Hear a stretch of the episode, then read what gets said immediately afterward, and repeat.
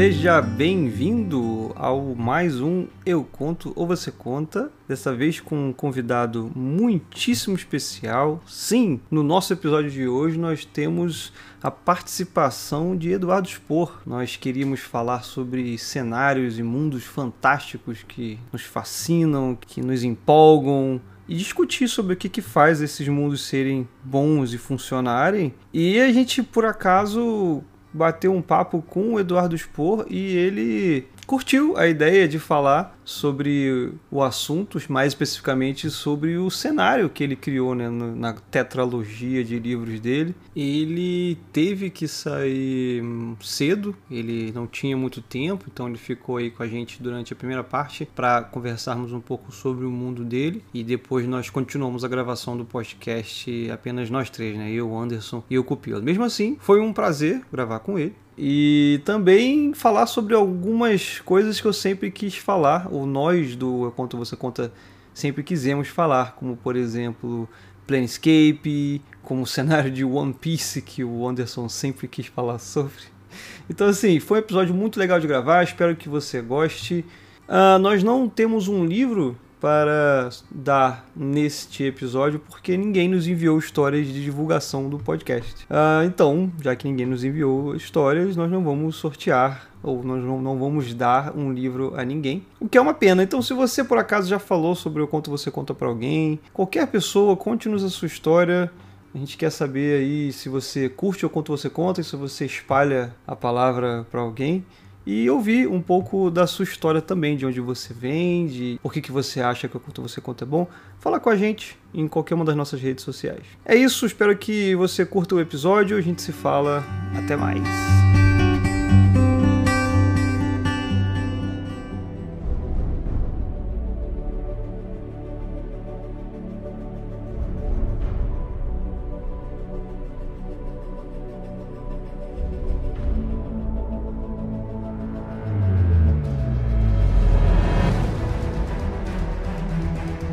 Seja bem-vindo a mais um Eu Conto Você Conta. Eu sou o Marco Saraiva. Meu nome é Anderson Malheiros. Eu sou o Vinícius Copelo. E eu sou o Eduardo Spor. Eduardo Spor, o autor de cinco best-sellers fantásticos, nerd de artes marciais, jornalista, podcaster. E PHD em contar piadas sem graça também, os trocadilhos. Excelente. Excelente, pô. Então, para quem conhece o, o, Eu Conto Você Conta, a gente né, costuma falar sobre histórias e a gente se esforça para falar sobre boas histórias e destrinchar um pouco essas histórias, né? Mas hoje a gente vai fazer uma coisa um pouco diferente. A gente vai falar não sobre as histórias, mas sobre os universos fantásticos, os mundos que essas histórias maravilhosas que a gente fala, que a gente lê, que a gente assiste, dão pra gente de presente, né? E a dinâmica aqui vai ser assim: cada um dos participantes aqui trouxe pra mesa um tema, um universo fantástico que a gente se identifica, que a gente quer conversar um pouco. Eu, por exemplo, trouxe o cenário de Planescape, de AD&D. Anderson gostaria de falar sobre One Piece. O Cupelo vai trazer aí Matrix. E o Eduardo Spor, por que não, vai falar sobre o próprio universo que ele criou na tetralogia angélica. Vai ser muito interessante ter esse insight aí do Eduardo. E assim, o cenário da tetralogia já é um cenário que a gente já sabe que é um cenário que funciona, porque tem milhares e milhares de seguidores e de leitores, né? Então, assim, essa parte está comprovada. Mas eu queria saber de você, Eduardo, que, por que, que você acha que o seu cenário funcionou e funciona? Cara, eu acho que talvez uma coisa interessante tenha sido juntar várias mitologias, né? Várias tradições, várias culturas. É claro que o principal lá, né, tem toda a mitologia hebraico-cristã e tal, mas eu não excluí, né, as outras mitologias, as outras culturas. Então, tudo bem, a princípio pode parecer uma grande salada. Agora a questão é como é que você faz isso, né? Cara, eu sempre fui muito fã dos quadrinhos da Vertigo, por exemplo, né, do, do Hellblazer, do Sandman, que Sandman tinha realmente uma mistura também de deuses, de divindades e tudo. É, você falou de Planescape aí, eu também era eu jogo até hoje Dungeons and Dragons e joguei muito tempo o próprio Planescape, né?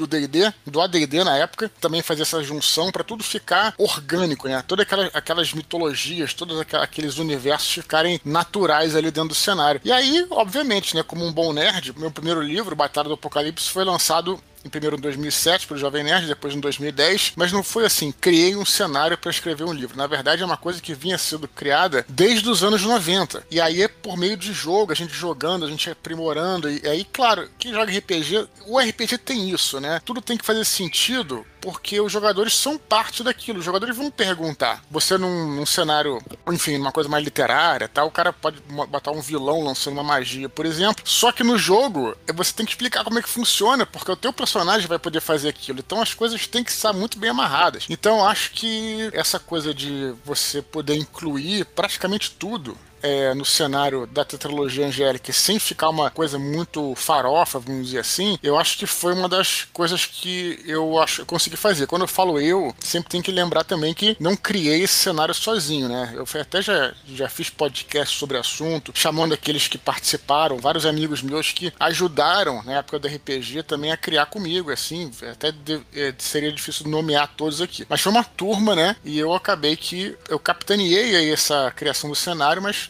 galera me ajudando, e depois eu escrevi o livro. Então acho que funciona talvez por isso, por ter essa congregação aí de, de mitologias, né? E eu acho que ficou uma coisa bem natural.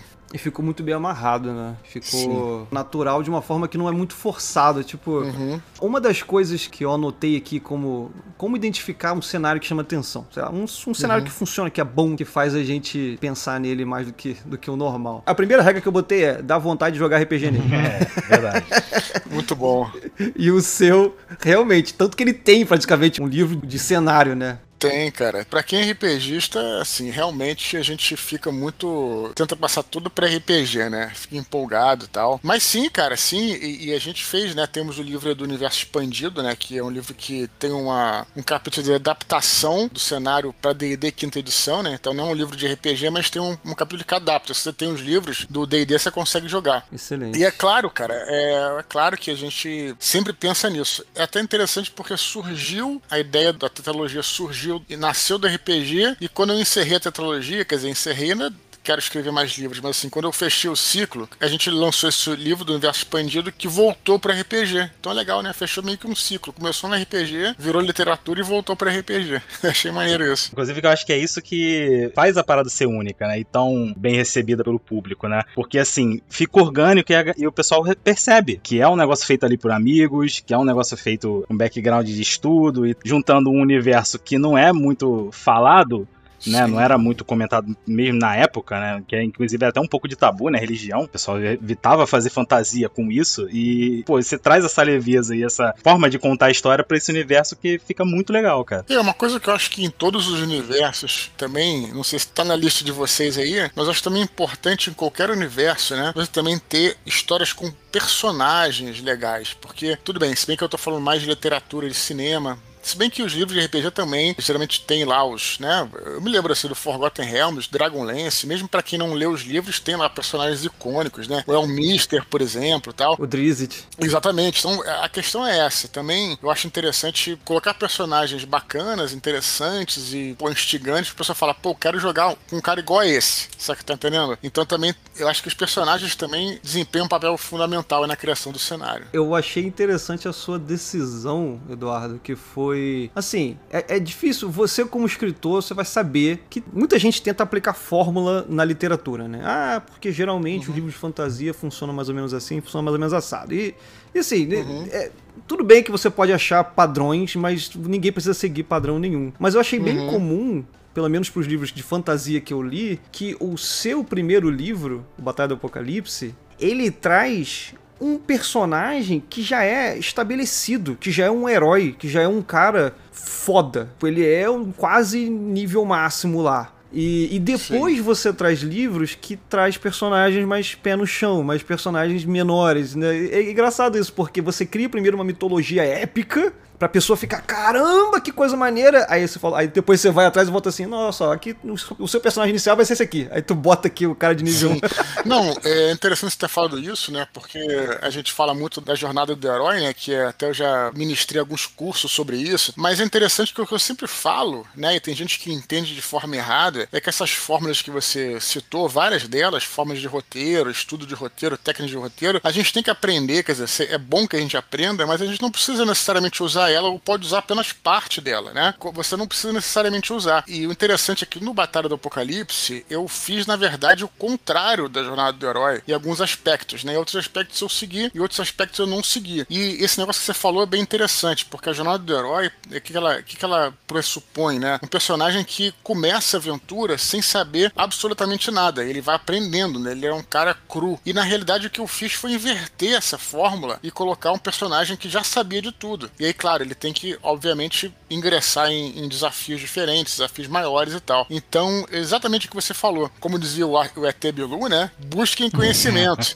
é, conhecimento. Conhecimento nunca é demais, né? Conhecimento é uma coisa que vai nos ajudar. Para quem escreve, eu acho importante sim conhecer roteiro, conhecer técnicas, conhecer tudo, mas você conhecer para depois você modificar, ou pelo menos colocar aquela coisa que vai ser o seu diferencial. Né? No começo, pô, se você não tem nenhuma noção, realmente você pode escrever um livro, criar um roteiro que seja bem aquela coisa by the book, né? Como a gente chama, do manual. Mas depois você vai poder perverter essa fórmula, pra, mas para fazer isso você tem que conhecê-la. Então essa aqui é a coisa, né? Que você falou que é bem interessante mesmo. Então eu dei uma pervertida aí, dei uma, uma distorcida aí na, na jornada do herói. E eu acho importante falar isso, porque as pessoas falam, ah, não, tem que seguir aquilo perfeitamente e tal. Não, apenas procurem, estudem, se informem, que eu acho que, vai, que é excelente dica.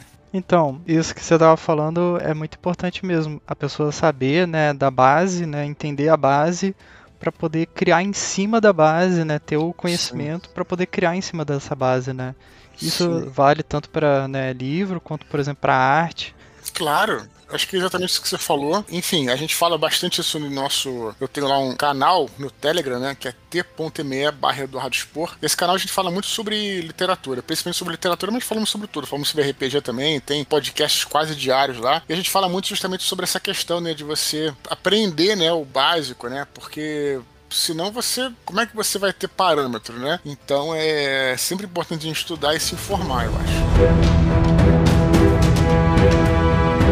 Eu acho interessante, principalmente na tetralogia angélica, como você pegou esse universo e montou esse universo a partir de um tema e de um universo que já estava meio que pré-estabelecido, que era o universo bíblico, né? Uhum. Você explica ali né, os eventos de Noé, Sodoma e Gomorra, uhum. enfim, no primeiro livro ali, explica, passa também por acontecimentos é, da humanidade, né, as guerras, e você tem que um trabalho hercúleo de conhecer a fundo tudo isso, né, uma pesquisa monumental, fenomenal, para poder você também conhecer tudo isso e ainda assim criar um universo próprio em cima disso. Aí eu queria saber como é que foi para você é, conseguir pegar algo que já existia, que todo mundo conhece, né? Uhum. Porque foi a história da humanidade, e montar um universo em cima disso. Cara, assim, você falou desse trabalho é, hercúleo aí. Se eu pensar assim, de uma forma mais fria, foi um trabalho pesado. Mas eu não via dessa maneira, cara, porque era uma coisa que eu fazia por diversão durante muito tempo, entendeu, cara? É como a gente, vocês que jogam RPG, depois vocês vão criar um mundo, não é uma coisa que vai vir do nada, né? Vai, vai vir ao longo do tempo, vai vir vocês, vocês vão planejar aquilo e tal. Então é uma coisa que eu, eu gostava disso, né? Gostava de criar mundos, criar universos. Nas minhas aulas de matemática, em vez de eu ficar estudando matemática, eu ficava jogando aventuras fantásticas. Às vezes, quando dá pra rolar os dados, se não dava, eu ficava. Tinha aquele, aquela tabelinha que você simulava dado. Não sei se você lembra, vocês lembram desse, desse, desse livrinho. Essa tabelinha não lembro. É. Os girinhos atrás tinha uma. Pra quem não tinha dado, tinha uma, atrás uma tabelinha que você fechava o olho, mexia o dedo assim, aí via quando é que caiu o dado, né? Mas, cara, eu tive muita inspiração em relação a esse universo bíblico aí, como falei, tanto dos quadrinhos da Vertigo, quanto, cara, claro que não se pode deixar de falar de RPG, é uma coisa que, cara, eu achei incrível, cara, foi o Vampire, cara, o Vampiro a Máscara, né? Que eu ah, joguei durante sim. muitos anos, joguei vários jogos da, da White Wolf na época, é, mas o Vampiro, assim, que eu tinha adorado, e o jogo do Vampiro, aquele segunda edição que saiu em português, cara, até hoje é meu livro de cabeceira, cara, ele tem ali uma, uma literatura muito boa, a leitura, sabe, assim, o, o texto é muito gostoso gostoso de ler, sabe? E ele me brincava com isso, né? Não sei se vocês lembram, ele dava, ele dava uma outra versão dele para os vampiros e remetia lá na época de, de Caim, né? Caim que matou Abel e uhum. tal, e o Caim teria sido o primeiro vampiro. Pô, tinha uma, a primeira cidade que ficava no deserto. Cara, eu fiquei louco com aquilo. Eu achei muito maneiro, cara. Eu já, eu já, eu já gostava, assim. Eu já eu tinha estudado, né, quando era criança, numa escola católica, e fiz primeira comunhão tal, etc. E conheci um pouco desse universo. Cara, aí quando eu vi aquilo, eu achei um barato. E aí foram todas essas questões, né, que foram sendo colocadas, foram sendo trazidas. E aí, enfim, ao longo dos anos, fui, fui formatando o universo, né, junto com meus amigos como eu falei. Mas não foi uma coisa do, do dia pra noite, né? E nem foi uma coisa assim dolorosa. Foi uma coisa prazerosa, né? Porque é o que eu, é o que eu gostava de fazer. O que para mim, por exemplo, é muito difícil desenhar. Né? Quando eu vejo alguém desenhando assim, eu falo, pô, caraca, como é que esse cara consegue? Nunca vou conseguir. Mas é porque não é o meu. Sabe? Não é o que eu faço. E aí, de repente a pessoa olha assim e vê, pô, como é que o cara fez esse universo, criou? Mas não é que eu seja nada demais assim no sentido. É porque, cara, uma coisa que eu sempre fiz, sempre gostei, gostei de fazer desde criança criança, né? Pô, o Anderson fez essa pergunta e era uma das perguntas que eu tinha na lista. Boa. Né? Porque você tem tipos de cenários fantásticos, né? E um deles é você ter um mundo à parte, né? Você ter a Terra-média, você ter o planeta Tatooine, Sim. né? E que você tem total liberdade para criar a realidade que você quiser, Sim. as regras que você quiser, que são outros desafios, né? Você tem uma, uma folha em branco, então você tem o desafio é. de moldar essa folha. Por outro lado, você pegou o desafio que é adaptar a sua história a um mundo já existente, porque aí você tem que lidar com a realidade que já existe. Então você tem que adaptar a sua história ao que as pessoas esperam ver, né? Tem mais uma coisa aí, cara. Dentro dessa história de você criar no mundo que já existe, tem uma escolha que a pessoa deve fazer também, que é o seguinte: as pessoas, né, comuns, eu, você e tal, vamos dizer assim, se existisse, né, no caso, elas conheceriam a realidade dessa fantasia ou não. Então eu vou te dar um exemplo. No mundo do X-Men, no mundo do X-Men, é, da Marvel, né, vamos colocar assim, é o nosso mundo, correto? Você sabe que é o nosso mundo. Isso. Só que todo mundo conhece os super-heróis, não é isso? Sim. E aí, é. e aí os super-heróis, né, impactam de uma forma ou de outra aquele mundo. Já existe um outro entendimento, que é o caso de como eu faço nos meus livros, que é que as pessoas comuns, elas não conhecem a realidade que está além. Tipo Harry Potter, né? Tipo Harry Potter, tipo também o Arquivo X, por exemplo. O Arquivo X tinha aquelas coisas meio é, sobrenaturais, mas no fundo ninguém sabia, você tá entendendo? Ficar tudo acobertado, né? Então essa também é uma, é uma decisão, uma, uma escolha que o criador vai ter que fazer, né? Que o autor vai ter que fazer. Então eu optei, é claro que no final da Batalha do Apocalipse tem o fim do mundo e tal, aí não tem muito como, como sair, disso. Mas, em geral, né, a ideia é que era a ideia dessa coisa da máscara, né? Não é, não é bem a máscara no caso, mas o vampiro trazia essa ideia, né? Todos os livros da Watchuf traziam essa ideia de que as pessoas normais não sabiam que existia é, esses seres sobrenaturais. Aí cada livro deles tinha uma, um porquê, né? O vampiro não podia se mostrar, o lobisomem, o cara tinha delírio e por aí vai. No meu caso, é a história do tecido da realidade, quer dizer, existe essa, esse tecido que separa o mundo físico do espiritual e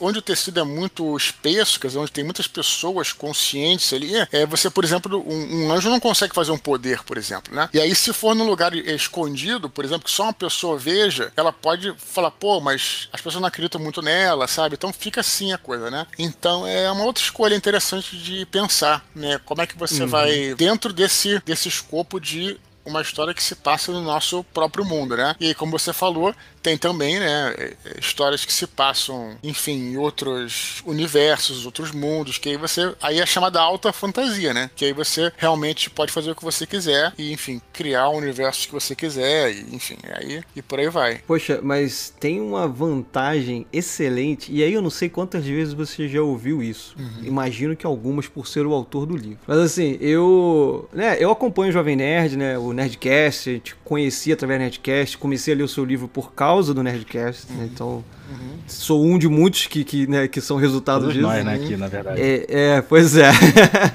Eu já vi muitas pessoas comentarem com você que o livro Batalha do Apocalipse, o Ablon, está no Rio de Janeiro e tem um combate na ponte Rio-Niterói. Todo uhum. mundo lembra uhum, do combate na ponte Rio-Niterói. Uhum. E assim, eu acho maravilhoso porque, além do seu livro trazer a nossa realidade, que é, por exemplo, que novamente o Harry Potter traz, o Harry Potter não se passa no Brasil.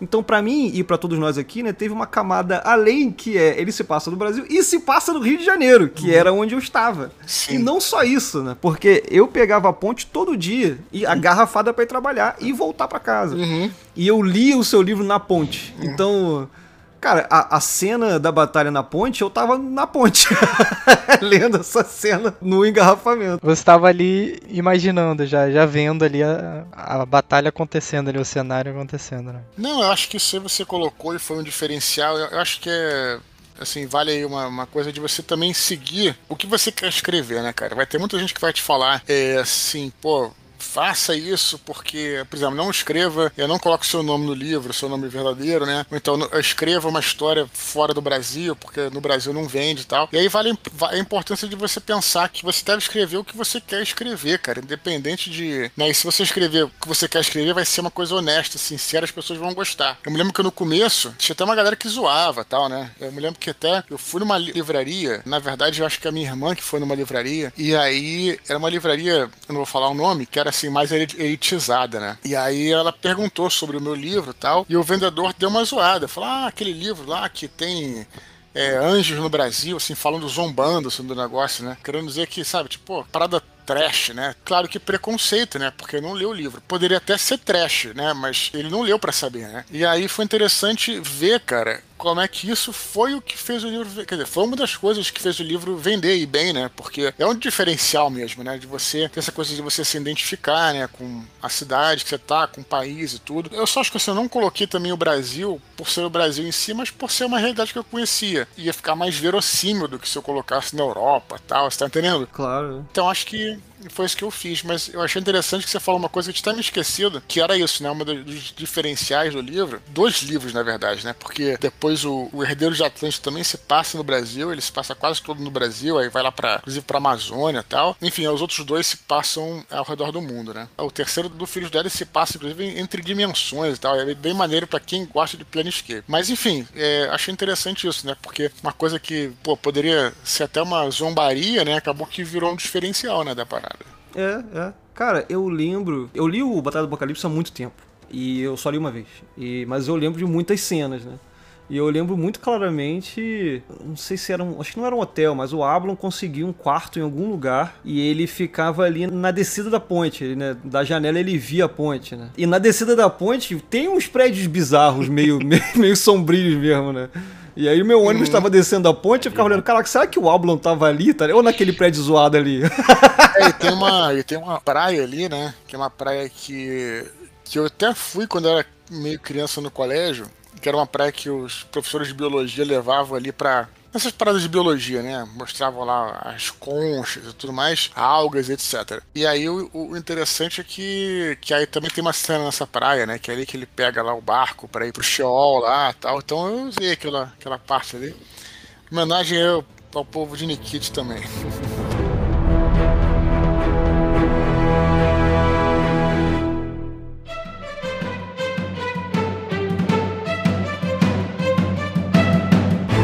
Outra coisa que me chamou a atenção, Eduardo, e aí tu pode. Se você já até tocou nisso, mas é muito interessante para entender. Eu também sou escritor. Eu terminei meu primeiro, meu primeiro livro muito recentemente. E foi engraçado como é que você falando, e tem muita coisa parecida, né? Você frequentou um colégio religioso, né? E eu tive contato com a religião durante muito tempo na minha vida, porque eu fiz parte de, de um, de um grupo religioso muito forte durante, sei lá, durante a minha infância, uhum. adolescência uhum. e meus vinte e poucos anos todos. E eu lia muito a Bíblia, e eu sabia de muita coisa da Bíblia. Só que eu tenho essa cabeça de escritor, que você sabe como é que é, né? A gente fica, caraca, né? O que, que aconteceu aqui? E, e, o que me parecia quando eu lia a Bíblia era que era um livro com muitos, muitos buracos na trama.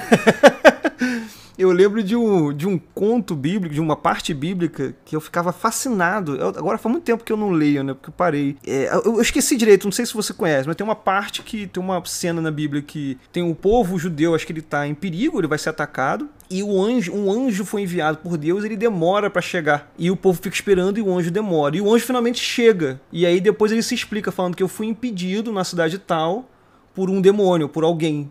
E o caraca, que foda. Imagina. Que, que história é essa? Eu quero saber essa história aí, tá ligado? Essa batalha, né? Conta isso aí, né? É, o que, que aconteceu? É, é muito doido. E aí, o, eu acho que você trouxe. Esse cenário, ele traz essa mitologia que foge. Porque, assim, uma, uma das coisas que eu anotei também, que faz de um cenário um cenário que é interessante, é que ele não é todo explicado. Ele tem mistérios. Porque o leitor, Claro. ele meio que pensa assim, é, ele se coloca naquele mundo e ele quer saber daquele mistério, mas não necessariamente está explicado. Então isso né, ativa ali a, a- a criatividade da pessoa, né? Ela quer saber, mas ao mesmo tempo ela pode criar alguma coisa aqui nesse espaço aqui. É, dar o espaço pro cara ele poder fantasiar também, criar a própria história em cima daquilo ali, né? E se sentir parte também do universo ali, da, da- da- Uhum. um pouco da criação daquele negócio, se sentir mais dono daquela história ele mesmo. É, e o universo da tetralogia, ele preenche muitos desses gaps, né? Obviamente ele não se propõe a ser um, um texto religioso nem mitológico, ele é um texto de fantasia, a gente sabe disso, mas ele mexe com essa criatividade e ao mesmo tempo ele traz uns mistérios muito interessantes, que é, né, Deus está dormindo, né? Mas é, onde é que ele tá? Será que ele tá mesmo lá? E agora? E você quer sempre. Quem é aquele anjo? Quem é essa. Por que, que esse anjo sumiu? Por que, que ele não volta? Por que, que essa parte do céu tá trancada? Sabe? Tem esses mistérios, mas muita coisa é explicada. E você fica. Sabe? Acho que tem aquela sensação de. de é como se fosse um- uma descoberta que você lê. Por exemplo, eu tava. Quando eu entendi a sua proposta de tecido da realidade, eu, caramba, então é por isso que os anjos não conseguem mais intervir e antigamente tinha milagre e hoje não tem. Olha que legal, você tem aquela sensação de descobrir uma coisa aqui, por mais que tenha sido apresentado pra você. Pô, cara, essa, essa que você falou foi uma das coisas mais legais que, que foi a interpretação, que eu não tinha pensado nisso conscientemente, mas foi a interpretação do, do Azagal, né, do, do Dave, quando leu o livro, ele falou isso é, exatamente, quer dizer, ele disse que essa coisa do tecido da realidade, é, segundo a mitologia da tetralogia, né, é, ela, ela- o tecido vai se ampliando à medida que a humanidade vai ficando mais consciente, assim, vai se afastando das coisas mais sagradas, né, e vai, vai evoluindo, vai se civilizando, né, essa é mais ou menos a ideia, né, e ele fala que era justamente isso, ele, ele falou, pô, você vê, você segue justamente na Bíblia, ela tem lá o princípio, né, uma coisa muito mágica, muito fantástica tal, e à medida que a coisa vai ficando mais próximo de nós, por exemplo, o Novo Testamento, que já é que já tinha os romanos e tal, você tem lá os anjos, tem lá os milagres, mas muito menos do que tinha antes, né, no passado, você tá entendendo? Uhum. Então é interessante que eu não pensei isso conscientemente, mas achei essa essa interpretação dele, essa visão dele, essa percepção, na verdade, muito maneira, né? Quer dizer, que aí fecha um pouco, né? Faz todo sentido a coisa, né? Mas essa história que você falou, assim, em especial, eu não lembro, não. Tem a história de Sodoma e Gomorra, né? Sim. Que, que ela é colocada no, no Batalha também. E aí eu exploro da maneira. Também tem uma coisa também de não só contar, sabe? Mas de recontar. Né, de recontar da maneira que eu achava que era interessante, né? Eu, por exemplo, gostava muito de Cavaleiros do Zodíaco, então eu pensava, pô, como é que os anjos também podem ter aqueles poderes, aquelas armaduras e tal? Aí eu trouxe isso pro universo também, né? E fiz daquela maneira. Então é. Também não é só contar, mas recontar aquela história, né? Que o Azagal ele teve uma interpretação que na hora você nem tinha notado. E isso é uma coisa que eu sempre me perguntei, que é essa seguinte, eu vejo no seu livro algumas metáforas. E eu não sei se elas foram propositais. Por exemplo, quando eu li, eu achei muito maneiro esse lance de que os deuses da humanidade são criados pelos humanos porque os humanos têm a alma, né? E aí, com a alma, eles podem começar a venerar coisas que se tornam deuses, né? Ou pessoas que escolhem não morrerem e irem para certo lugar e sim ficarem aqui como deuses. E para mim isso é muito forte, porque e assim, é, é um- faz muito parte do que eu imagino que é. E assim, é, é claro, quando a gente entra em assuntos de religião, cada um tem a sua e a gente não tá pra criticar ninguém. Mas eu penso muito dessa forma que é. Muito do que a gente venera é criação própria nossa, que a gente aos poucos vai descobrindo. É aquele famoso Deus dos, dos gaps, né? Deus das lacunas, que é quando você não entende uma coisa e você acha aquilo maravilhoso, incrível. Então você cria uma, uma, uma misticidade ao redor daquilo e, e deifica aquela coisa. E depois você entende que não é aquilo. E me parece que o que você escreveu fala muito com isso, né? Parece que você tá meio que fazendo uma metáfora com isso. Sim, cara, é, isso aí é diretamente inspirado, principalmente é no trabalho do Neil Gaiman, cara, que eu acho que é um gênio. Tem um, um quadrinho especial dele que é o Estação das Brumas, que é, uma, é um arco de histórias do Sandman, né, cara? Eu li Estação das Brumas, cara, e fiquei assim, pô, é, encantado, assim, porque é justamente isso. A Estação das Brumas é a história de um de Lúcifer, né? Que ele vai se aposentar e ele vai dar a chave do inferno para alguém. Então ele tem, parece vários candidatos, né? No castelo dele para é, obter essa chave. E aí, cara, parecem deuses de várias religiões, anjos, outros demônios, inclusive deuses que são deuses conceituais, né? Por exemplo, tinha um que era o avatar da ordem. Avatar, né? Seria a personificação da ordem. Que era uma caixa vazia. Eu achei isso incrível, cara. Que maneiro, assim, que, que sacada aqui. É porque na caixa vazia você arruma da maneira que você quiser e tal, né? Organiza e tal, né? Não, não um avatar, porque avatar seria físico, né? Eles estariam no mundo lá, no inferno, mas whatever. Mas a questão é a é da ordem, né? Então, assim, eu sempre achei essas coisas, cara, muito fascinante. Então, acho que isso vem principalmente daí. Também tem um, um livro do D&D chamado do AD&D chamado Monster Mythology, que justamente fala sobre isso, fala sobre essa coisa de do herói que morre e aí passa pro plano astral, vai para outro mundo, começa a ser venerado e tal. E essa coisa dos deuses necessitarem dos deuses no caso, dos deuses etéreos, né, como eu chamo, né, precisarem da adoração dos mortais e tal, é algo que eu sempre achei interessante esse conceito. Isso não é só do New Gamer, não, tem em vários lugares. Mas eu trouxe para cá, né, pra tetralogia, e também o efeito que tem quando esses deuses deixam de ser adorados, né, que é uma coisa que eu falo um pouco no Paraíso Perdido, que aí no terceiro livro do Filhos do Éden, eles vão lá para Asgard, né, que é uma outra dimensão e tal, dos deuses nórdicos e tudo, e ali os deuses já tinham, já, já não eram mais adorados, então assim, como é que tá decadente, né, né? Aquela dimensão, né? Como é que mudou as coisas, né? Tem uma, uma outra realidade ali e tudo. Então isso tudo é, eu sempre achei muito maneiro porque faz, faz sentido, né? Os deuses serem adorados e os que não serem, né, desaparecerem, né? Acho bem, bem interessante isso. E você ainda mantém os deuses que continuaram sendo adorados, que foi a guerra que não foi vencida pelos anjos, né? Que são os países que não têm o cristianismo como religião. Exatamente, né? É, as guerras etéreas, né? E aí, é, lá no Oriente tal, eles perderam tudo, né? Então tem uma duração do budismo, do. Ah, a própria. Cara, a própria Índia, né, cara? A Índia é um país super populoso, é outro lugar incrível, né? É de verdade mesmo, assim, né? A Índia. Que tem.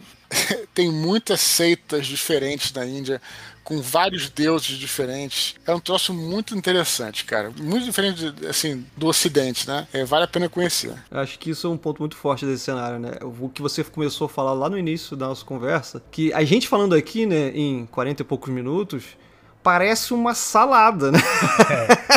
É. Mas, cara, ele é apresentado de uma forma tão lógica. Tudo tem um, um, Nem tudo, porque tem aquela parte que eu falei que tem que ter uma parte que não tem um porquê, que não tem uma explicação. Que é tá aberto a, a desenvolver. Mas muitas coisas têm explicação e é coisas são muito bem amarradas, assim. Eu acho que esse é um dos motivos principais desse cenário ser tão bem sucedido, assim. Sim, também porque eu vivi muito esse cenário, né? Assim, vou te dizer, cara, eu sou um cara muito focado nas coisas que eu faço. Na minha cabeça, essas regras todas já estão muito bem solidificadas. Que seria, é assim, vocês que jogam RPG entendem isso, né? Se vocês criarem um, um universo próprio, tem gente que, cara, como é que esse cara faz, tal, para se lembrar de tudo, tal. Mas é porque na realidade, enfim, a gente vive aquilo, né? Eu passei vários anos da minha, minha vida escrevendo a tetralogia. Então, assim, eu realmente eu não saio muito do. Eu não erro nunca, né? Assim, nesse sentido, né? Então, é, é enfim, não é só eu, não. É, quando você, por exemplo, vê um, uma série como Star Trek, por exemplo, que tem. Não é de fantasia, mas é de ficção científica, que tem regras próprias, você vê que os roteiristas ali eles não erram, né? Eles sabem o que estão falando, sabem as regras do universo. Eu acho importante trazer isso pro seu cenário também. Eu tava querendo falar sobre essa parte que ele tava falando sobre a adoração dos deuses, etc. O conflito, né, que a, os anjos perderam a guerra e ainda não tem a religião deles completamente disseminada pela terra e etc e tal. E essa parada dos deuses sendo adorados e perdendo ou ganhando força dependendo do lugar e tal. E eu acho isso muito interessante, essa, essa batalha, né, e, e a parte dos deuses serem... acaba criando um conflito até entre os próprios deuses ali, né? Porque eles vendo a falta de adoração deles e a eminente destruição, né, eles sumindo e sendo enfraquecidos, cria um conflito até ali, né, entre eles, que muitas das vezes o ser humano ele não tá nem a par, né, dessa, desse, desse negócio. Isso eu acho muito interessante, porque o ser humano é peça-chave dessa adoração, né? Dessa da energia, da, da, é o alimento, vamos dizer assim, da, da energia desses, desses seres mitológicos mas ele, ele não faz ideia do que isso exista. O que, que representa isso, né? Eu acho que são as cenas no primeiro Filhos do Éden, né? Que, bom, o Batalha explica tudo isso, mas como você falou, né? Como vocês falaram, na visão de um cara que todo mundo ali já conhece tudo, né? A própria Shamira, que é uma feiticeira humana, ela já conhece tudo do que tá acontecendo. E no primeiro Filhos do Éden, tem exatamente isso que você falou, que você citou, porque a personagem principal ela começa, o nome dela é Kyra, né? É uma Steam do fogo, e ela começa é, sem saber que ela é um anjo, né? ela acha que ela é um ser humano. E aí existe essa. Até usa uma fórmula mais clássica da jornada do herói, como eu estava dizendo, que era o personagem que começa do, sem saber de nada. E aí ela, e ela se depara, né? Ela se depara com esse universo que é um universo fantástico, né? Que existe para além do tecido da realidade. Assim, interessante que nesse livro mostra melhor essa parte de como é que seria o encontro de quem não conhece nada, né? Com essa parte mais fantástica, né? Você me fez lembrar de uma coisa agora aqui, não sei por que eu lembrei disso agora, que é jogar RPG no cenário do Eduardo Spora é o famoso cenário que tu não pode. Sua mãe não pode abrir a porta durante o jogo, né? Porque o, o Miguel é um filho da puta, né? Aí, sua mãe abre a porta, eu vou atacar o Miguel. É bom, que isso, gente? Meu Deus. Só abre a porta nesse horário, né? Também, né? Só abre a, a tá- porta tá, nessa hora. A gente tá falando de amor, Miguel. de carinho, de anjos e etc. Aí, de repente, quando ela abre a porta, vai falar, pá, tu tá lá. Meu Deus do céu. Eu quero matar o arcanjo Miguel. Você o quê?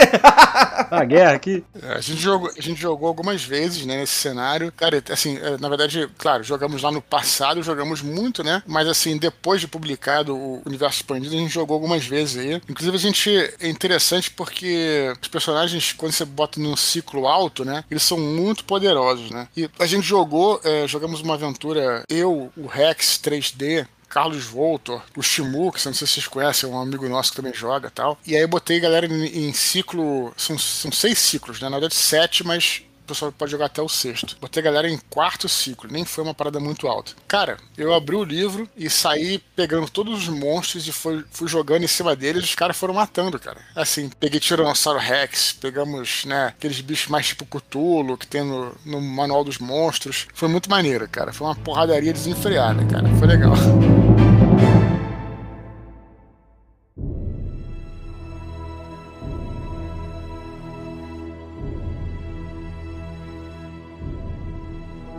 queria falar rapidinho sobre regra, né? Ele falou sobre regra e eu, eu acho esse negócio muito importante, sabe? Quando você vai criar um mundo assim, um cenário, um negócio, eu acho que você tem que ficar bem atento às regras, assim. Tem às vezes alguma, alguma discussão, né? Que às vezes a gente fica falando sobre. Ah, o autor ou não sei o que tá quebrando a regra aqui aí aconteceu outra coisa e aqui acontece outra e parece que, né, parece que tá quebrando a regra. Uhum. Eu acho que é muito importante você, você manter né, uma, uma coesão no que você está escrevendo, no que você está querendo propor, porque senão pode até gerar dúvida no leitor, ou então, né, em quem está vendo a obra, né? Tipo, se, se tiver uma regra bem proposta, assim, e, e, você não quebrar ou quebrar de uma maneira consciente, né, acho que a pessoa vai saber e vai entender, né? É, isso é um assunto que eu sempre pensei também, é muito importante, porque eu já ouvi muita gente falar coisa do tipo, ah, você fala, ah, isso aqui foi uma mentira. E aí o cara responde: meu irmão, você tá lendo um livro que tem anjo.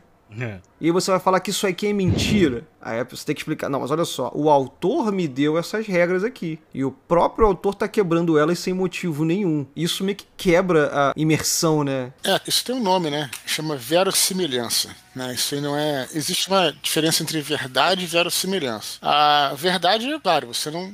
Se é ficção, você não precisa seguir exatamente a verdade, mas você tem que parecer que aquilo ali faz sentido. É o que a gente chama de verossimilhança, entendeu? É, eu concordo plenamente, né? Tem horas que você tem que tem que fazer sentido para você manter ali a, a, suspensão de descrença, né, que a gente chama, né? É, a obra tem que ser concisa, tem que ter uma, uma ordem interna ali, né? tem que se manter, né?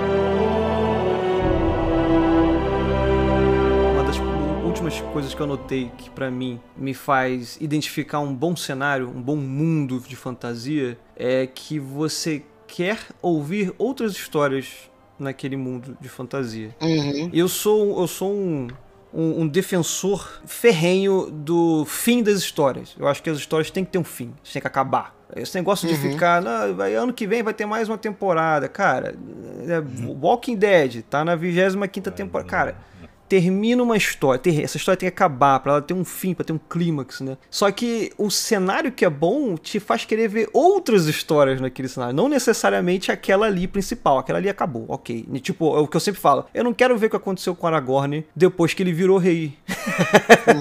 Mas eu quero saber o que aconteceu na Segunda Era, que é o que vai rolar no seriado da Amazon, né? Uhum. E eu acho que o seu livro é. Por exemplo, você falou aqui que pra mim foi uma novidade você falar que você quer escrever outros livros nesse cenário. Eu achei muito legal. Provavelmente vão ser histórias completamente diferentes, né? Sim, claro, cara. Na verdade, todas as histórias são um pouquinho diferentes, né? Eu acho que os, três, os, os quatro livros têm alguns personagens em comum, né? O- a, a trilogia Filhos do Éden com Batalha do Apocalipse. Mas eu, cara, eu tenho vontade de escrever outras histórias nesse universo, porque tem muita coisa pra explorar, né? Especialmente de outras caças de anjos, que eu não falei muito, não explorei muito ainda. Tem muita coisa interessante, mas eu tenho vontade agora de escrever é, livros únicos, né? Vamos dizer assim, que falasse sobre uma, uma história com começo, meio e fim, né? Dentro daquele cenário, como você falou, né? Claro que eu ainda tenho muito trabalho a fazer, né? Tô escrevendo uma outra trilogia agora, mas quem sabe mais pra frente, né? Pode ser interessante.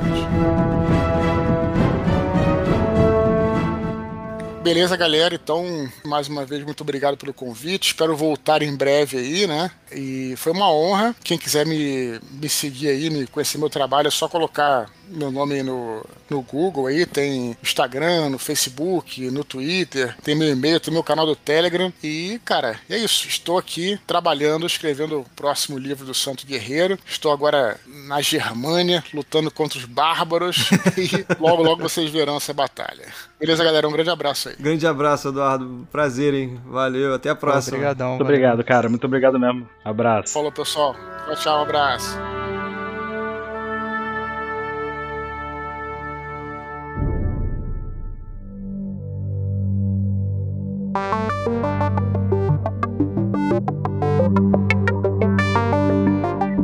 Estamos de volta. Eu já devo ter falado isso na abertura do episódio, mas só pra confirmar, o o Eduardo Spor acabou de sair. Era 10 horas da noite e ele nem tinha jantado. Olha só que maravilha. O cara separou aí um horário pra gente. Muito obrigado, Spor, por ter participado, se vocês estiveram ouvindo esse episódio novamente. Exatamente, pô, foi uma honra gigantesca, porque o cara, pô, não jantou, parou a sessão de escrita do livro dele, do segundo livro dele que ele tá escrevendo, pra vir gravar com a gente e voltar pra jantar e dormir, porque amanhã ele vai continuar a pegar pesado na produção do livro. Então, pô, O Spor não quer ser o próximo George Martin, que não escreveu o último livro dele.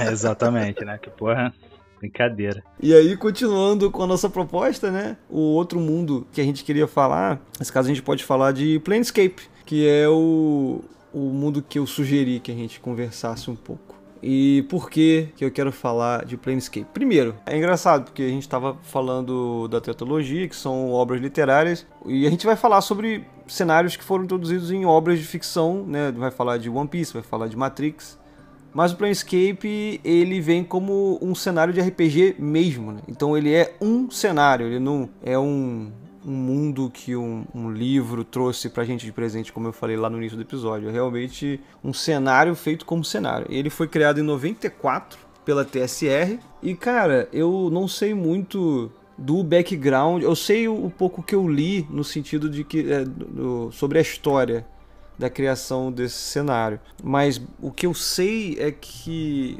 D&D já tinha muitos cenários, né? O D&D já tinha Forgotten Realms, ele tinha Eberron, tinha Ravenloft, Greyhawk, Blackmoor, tinha muitos mundos, muitos planos de existência, né?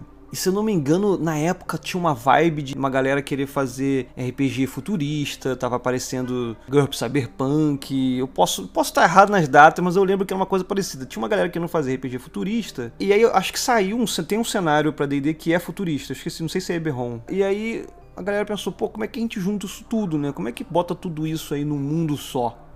E o Planescape, ele vem pra juntar essa salada toda de mundos, né? Então a proposta de Planescape como cenário é trazer uma explicação de como é que os planos existem em D&D, como é que você viaja de um lugar para o outro, onde estão os deuses, sabe? É, como é, qual é a esfera de atuação de um deus em D&D, né, no RPG? O que, que um deus é capaz de fazer, de onde ele atua, onde eles estão, como é que as coisas funcionam. Então você está no mundo de Forgotten Realms. E aí tem uma magia que você vai pro planetário. O que, que é o planetário? O que, que é o plano astral, né? É, essas coisas. Porque tinha magias já que te levavam para esses lugares. E é o meu contato com Planescape foi. Eu tava lendo sobre os, sobre a história de D&D, né? Lendo sobre a história do Gary Gygax e sobre a origem do D&D. E comecei a me apaixonar por ler sobre a D&D, que são esses o D&D mesmo original, assim, essas coisas mais antigas dos cenários, eu me apaixonei pelas artes. E cara, quando eu comecei a ler Planescape, eu fiquei embasbacado, cara, porque o nível de detalhe e de dedicação que tem para esse cenário, assim, eu tô narrando, né, para vocês aí antes de Cupelo, uma parte de Planescape, eu tô usando Planescape como a gente joga o nosso RPG no mundo que eu criei, em Godlands, e eu botei Godlands no universo de Planescape, né? Ele é mais uma das esferas de cristal. É um dos planos. É, pois é. E, e aí vocês estão viajando agora pelos planos, né? E assim, a gente vai falar um pouco mais disso em One Piece, porque o Planescape é grande, mas não chega perto de One Piece. Mas mas eu acho que uma das. Porque lá, quando a gente tava falando com o Spor, eu falei, né? Alguns, algumas coisas que fazem um, um, um, cenário, um mundo de fantasia ser bom. Dá vontade de jogar RPG. Porra, Planescape foi feito para isso. Te faz querer ouvir histórias nesse cenário. E aí é foda, que Planescape tem, por exemplo, Forgotten Realms, que é um mundo gigante com livros e centenas de livros publicados até hoje. Tem Dragonlance. Tudo, em teoria, é no universo de D&D. Tem mistérios não desvendados. Pô, Planescape tem a figura de uma mulher chamada Senhora da Dor, que vive no centro do multiverso, que aparentemente é onipotente e ninguém sabe de onde ela veio, o que, hum. que ela hum. quer, para onde ela vai, nego não sabe. Simplesmente não sabe. Sem contar essas coisas, né? O, existe uma cidade no centro do multiverso que tá no topo de um monte de altura infinita. É, é, é muito louco, gente. E essa cidade contém as portas para todos os multiversos da parada. Todo o multiverso. É. Ali é meio que é o centro de tudo e conecta é, tudo. É. Ela não tem uma porta, você só consegue entrar nela através de portais e só consegue sair através de portais também. Uhum. Então, assim, o que eu acho que tem mais uma coisa aí que foi o que me chamou em Planescape, que acho que me, que me chama mais atenção e o que faz ele funcionar é a criatividade, cara. É como é que. Quem foi que fez, as pessoas que fizeram isso fecharam a mitologia de tudo. Eles pegaram um arcabouço, né, um framework e conseguiram encaixar tudo. Então, você quer encaixar mitologia nórdica? Tem Planescape. Quer botar mitologia egípcia? Deuses egípcios? Tem Planescape. Quer botar Cthulhu? Tem Planescape. Ele aceita qualquer coisa. É o framework perfeito, parada que tu pode colocar qualquer parada em cima. Mas o que eu acho interessantíssimo em Planescape que você tá falando aí, não foi só um cara que fez, né? Foi, foi uma galera, não é isso? Não? É uma equipe. Então. Mas assim, já vinha de antes de Planescape um monte de mundos, como a gente citou em Dungeons and Dragons, né? AD&D, D&D, etc. Primeira edição e para trás. Então, muita gente já jogava e já existia esses monte de mundos separados, né, aventuras com seus universos bem estabelecidos, com deidades, etc, etc. O que eles fizeram foi pegar isso tudo e falou, beleza, tudo isso daqui tá no mesmo lugar, porque é muito legal eu poder jogar o meu personagem de, pô, Curse of por exemplo, de Ravenloft, que eu gosto muito de vampiro, jogar com um cara de Eberron que gosta de cyberpunk, entendeu? E, pô, e é um jeito, com o Planescape, é um jeito de juntar esses dois personagens e eles se encontrarem dentro do RPG, entendeu? Então, o cara, ele conseguiu sumarizar esse mundo inteiro de um jeito que todos eles se conectam e todos eles têm seus papéis dali no, no, no multiverso, no grande esquema das coisas. Aí você passa a entender que, porra, por exemplo, uma deidade, a deidade de um grupo, de um mundo que você, personagem, por exemplo, faz parte, que você já acha um negócio surreal, é só um grãozinho de arroz dentro do multiverso, pô. Aí abre uma porta pra impossibilidade praticamente infinita de você poder contar uma história, que é o principal motivo de, do RPG. Então você tem aqui um canvas em branco pra tu contar a história que tu quiser, aonde tu quiser, e ainda ser canônico dentro do universo de D&D, entendeu? É, uma das coisas que eu li quando eu tava lendo sobre Planescape é que o objetivo era fazer com que cada mesa de RPG tivesse o seu mundo nesse universo, né?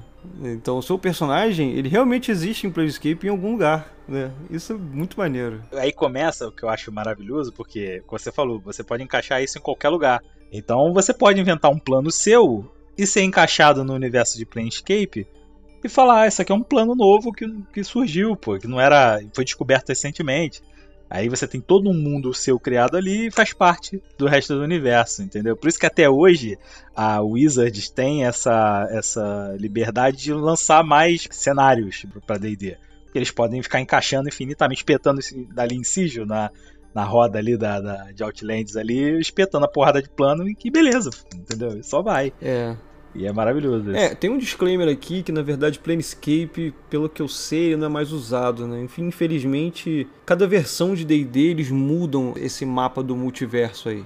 Foi uma coisa até que o Bruno falou no nosso episódio de RPG. A Wizards ela faz um, um esquema de contar uma história quando sai uma nova versão de D&D. Do 2 pro 3 tem uma história de por que, que tudo mudou, do 3 pro 4 tem outra história, e do 4 pro 5 tem outra história. E aí nessas mudanças de versão, planos se desfazem, deuses perdem poder, outros deuses nascem, e esse, esse mapa todo aí do multiverso ele muda. E eu já não sei como é que tá na quinta edição. Eu me apaixonei pela da segunda edição, que é Planescape. E eu acho que Planescape, se eu não me engano, não existe mais do jeito que a gente está falando, que é a versão de AD&D.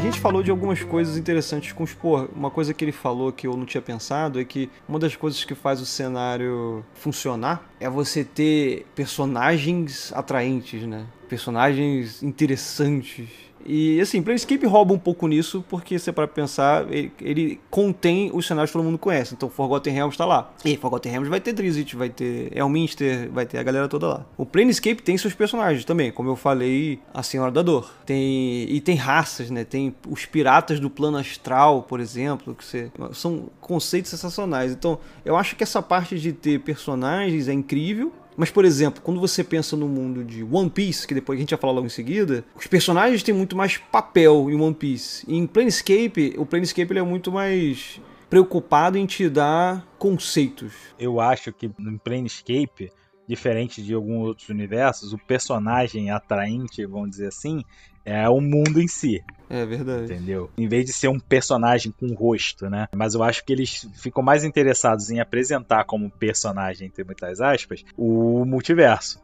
Então você tem o Astral Sea, você tem parte de Eberron, você tem, entendeu? Esse é isso daí que é o fascinante e atraente pro leitor e, e, o cara que quer conhecer mergulhado. É, é, sim. Quando você fala de Eberron, por exemplo, Eberron não tá no Planescape, né? É, o Planescape faz uma, um framework para Eberron existir. Mas assim, é o que eu tô falando é isso. Eu acho que o que me chamou mais atenção, e aí você trouxe isso de que o próprio mundo é o, é o personagem, eu concordo. Porque o que me chama mais atenção em Planescape é a imaginação e é o detalhe. Então, eu não sei, cara, eu só, só lendo, só narrando para entender, né? Por exemplo, quando eu tava lendo, cara, e é muito bem escrito, tem, tem outra coisa. A arte é maravilhosa e é muito bem escrito. Eu tava lendo ele explicando, né, o que, que é o plano material. Então a Terra, a Terra tá onde? A Terra é um planeta no universo, ok. Mas esse universo, ele tá dentro de uma esfera de cristal que tá boiando em um mar de Flodistum, que ele fala, onde outros universos estão boiando também. Para o baseado aí, rapaziada. Caralho, é muito louco, cara. Você pode, né, viajar de um universo para o outro através de, né, naves, eh,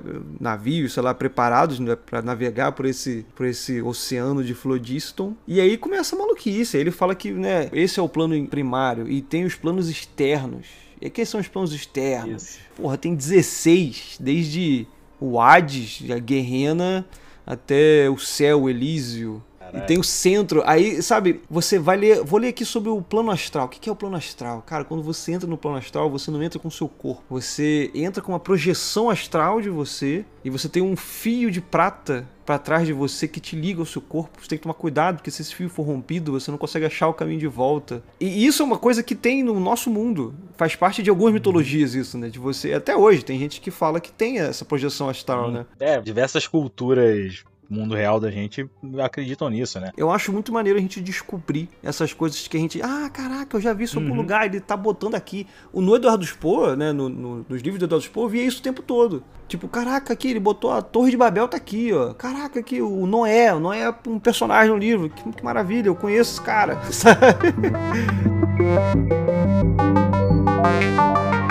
Se você pega um livro de D&D hoje, né, de quinta edição, obviamente, né, as empresas foram evoluindo e notaram que você tem que ser acessível. Então os livros são muito mais acessíveis. Eles são ainda muito bem escritos, mas eles são muito mais fáceis de ler e é, só que isso vem em troca de ser uma coisa mais simples, de ser né, um livro que não entra muito em detalhes e tudo mais. Inclusive, o pouco que eu vi da forma que o multiverso no D&D 5 hoje funciona, eu notei que é muito mais simplificado do que o Planescape que a gente está falando aqui de AD&D. Quando você vai ler o livro de Planescape, é difícil ler às vezes. É bem difícil. Porque eles foram no detalhe de criarem uma linguagem própria da galera que viaja nos planos, né? Os viajantes dos planos, que eles chamam do canto, né? Do chant. Isso, o multiverso ele tem uma própria língua, próprios costumes e separado dos mundos que já tem tudo isso também eles próprios, é. entendeu?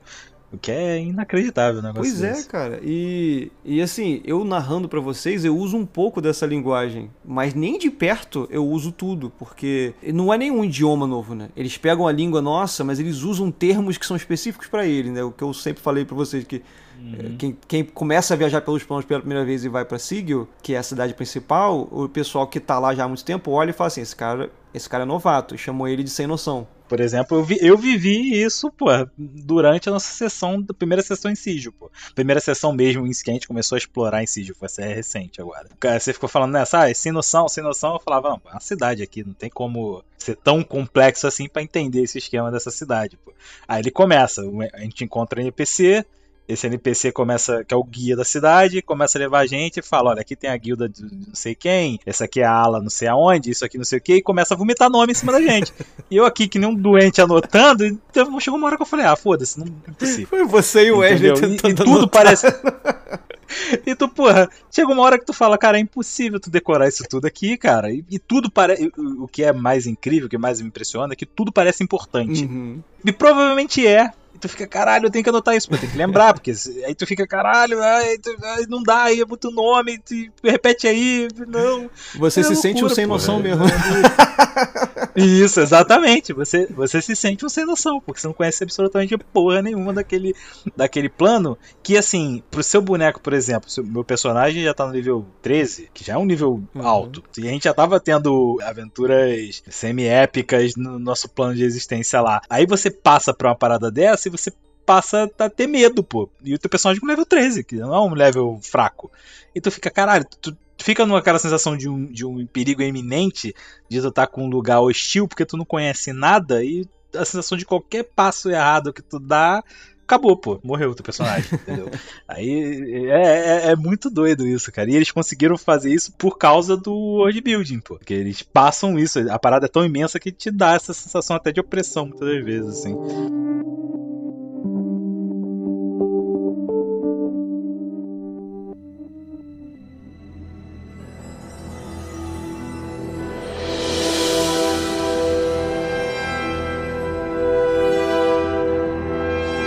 Cupelo, você quis trazer Matrix. Trouxe Matrix. Por que, que você acha que Matrix é um mundo que funciona? Não foi porque.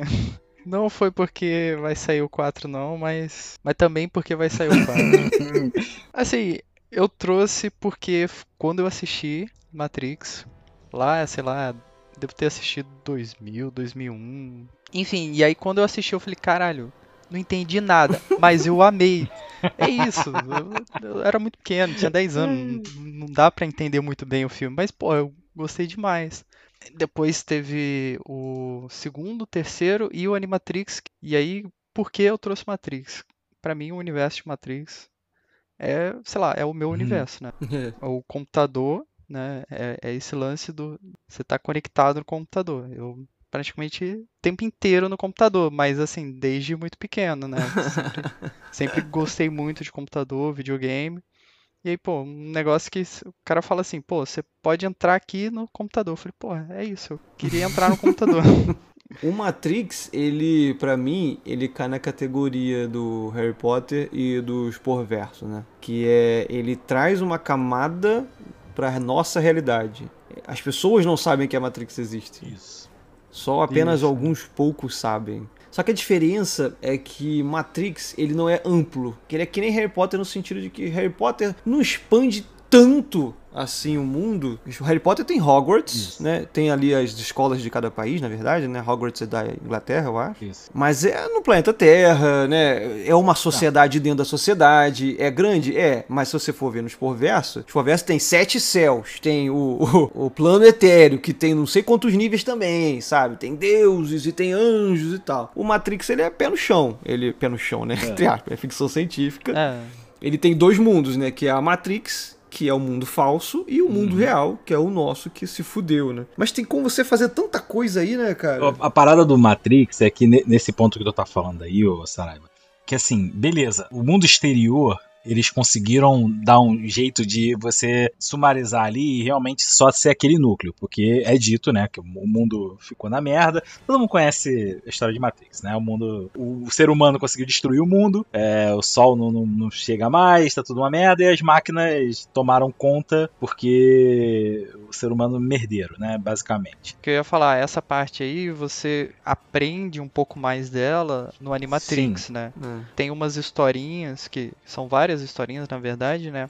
Mas as primeiras, ele conta como isso aconteceu, né? como o ser humano meio que se auto-sabotou, né? E virou o que virou, né? A revolução das máquinas, né? Mas o ser humano é a ordem contrária que o Anderson falou, né? O ser humano acabou com a luz solar para se defender das máquinas. Não foi as máquinas, as máquinas tentando salvar a Terra, né? O ser humano tentou destruir a Terra para destruir as máquinas. Isso, correto, verdade. Sim, isso, foi. isso, isso verdade, aí. verdade. E aí, sem a fonte de luz lá deles, né, a energia que eles precisavam, eles falaram, pô, mas tem aqui, ó, o ser humano aqui, esse cara aqui dá pra virar uma bateria.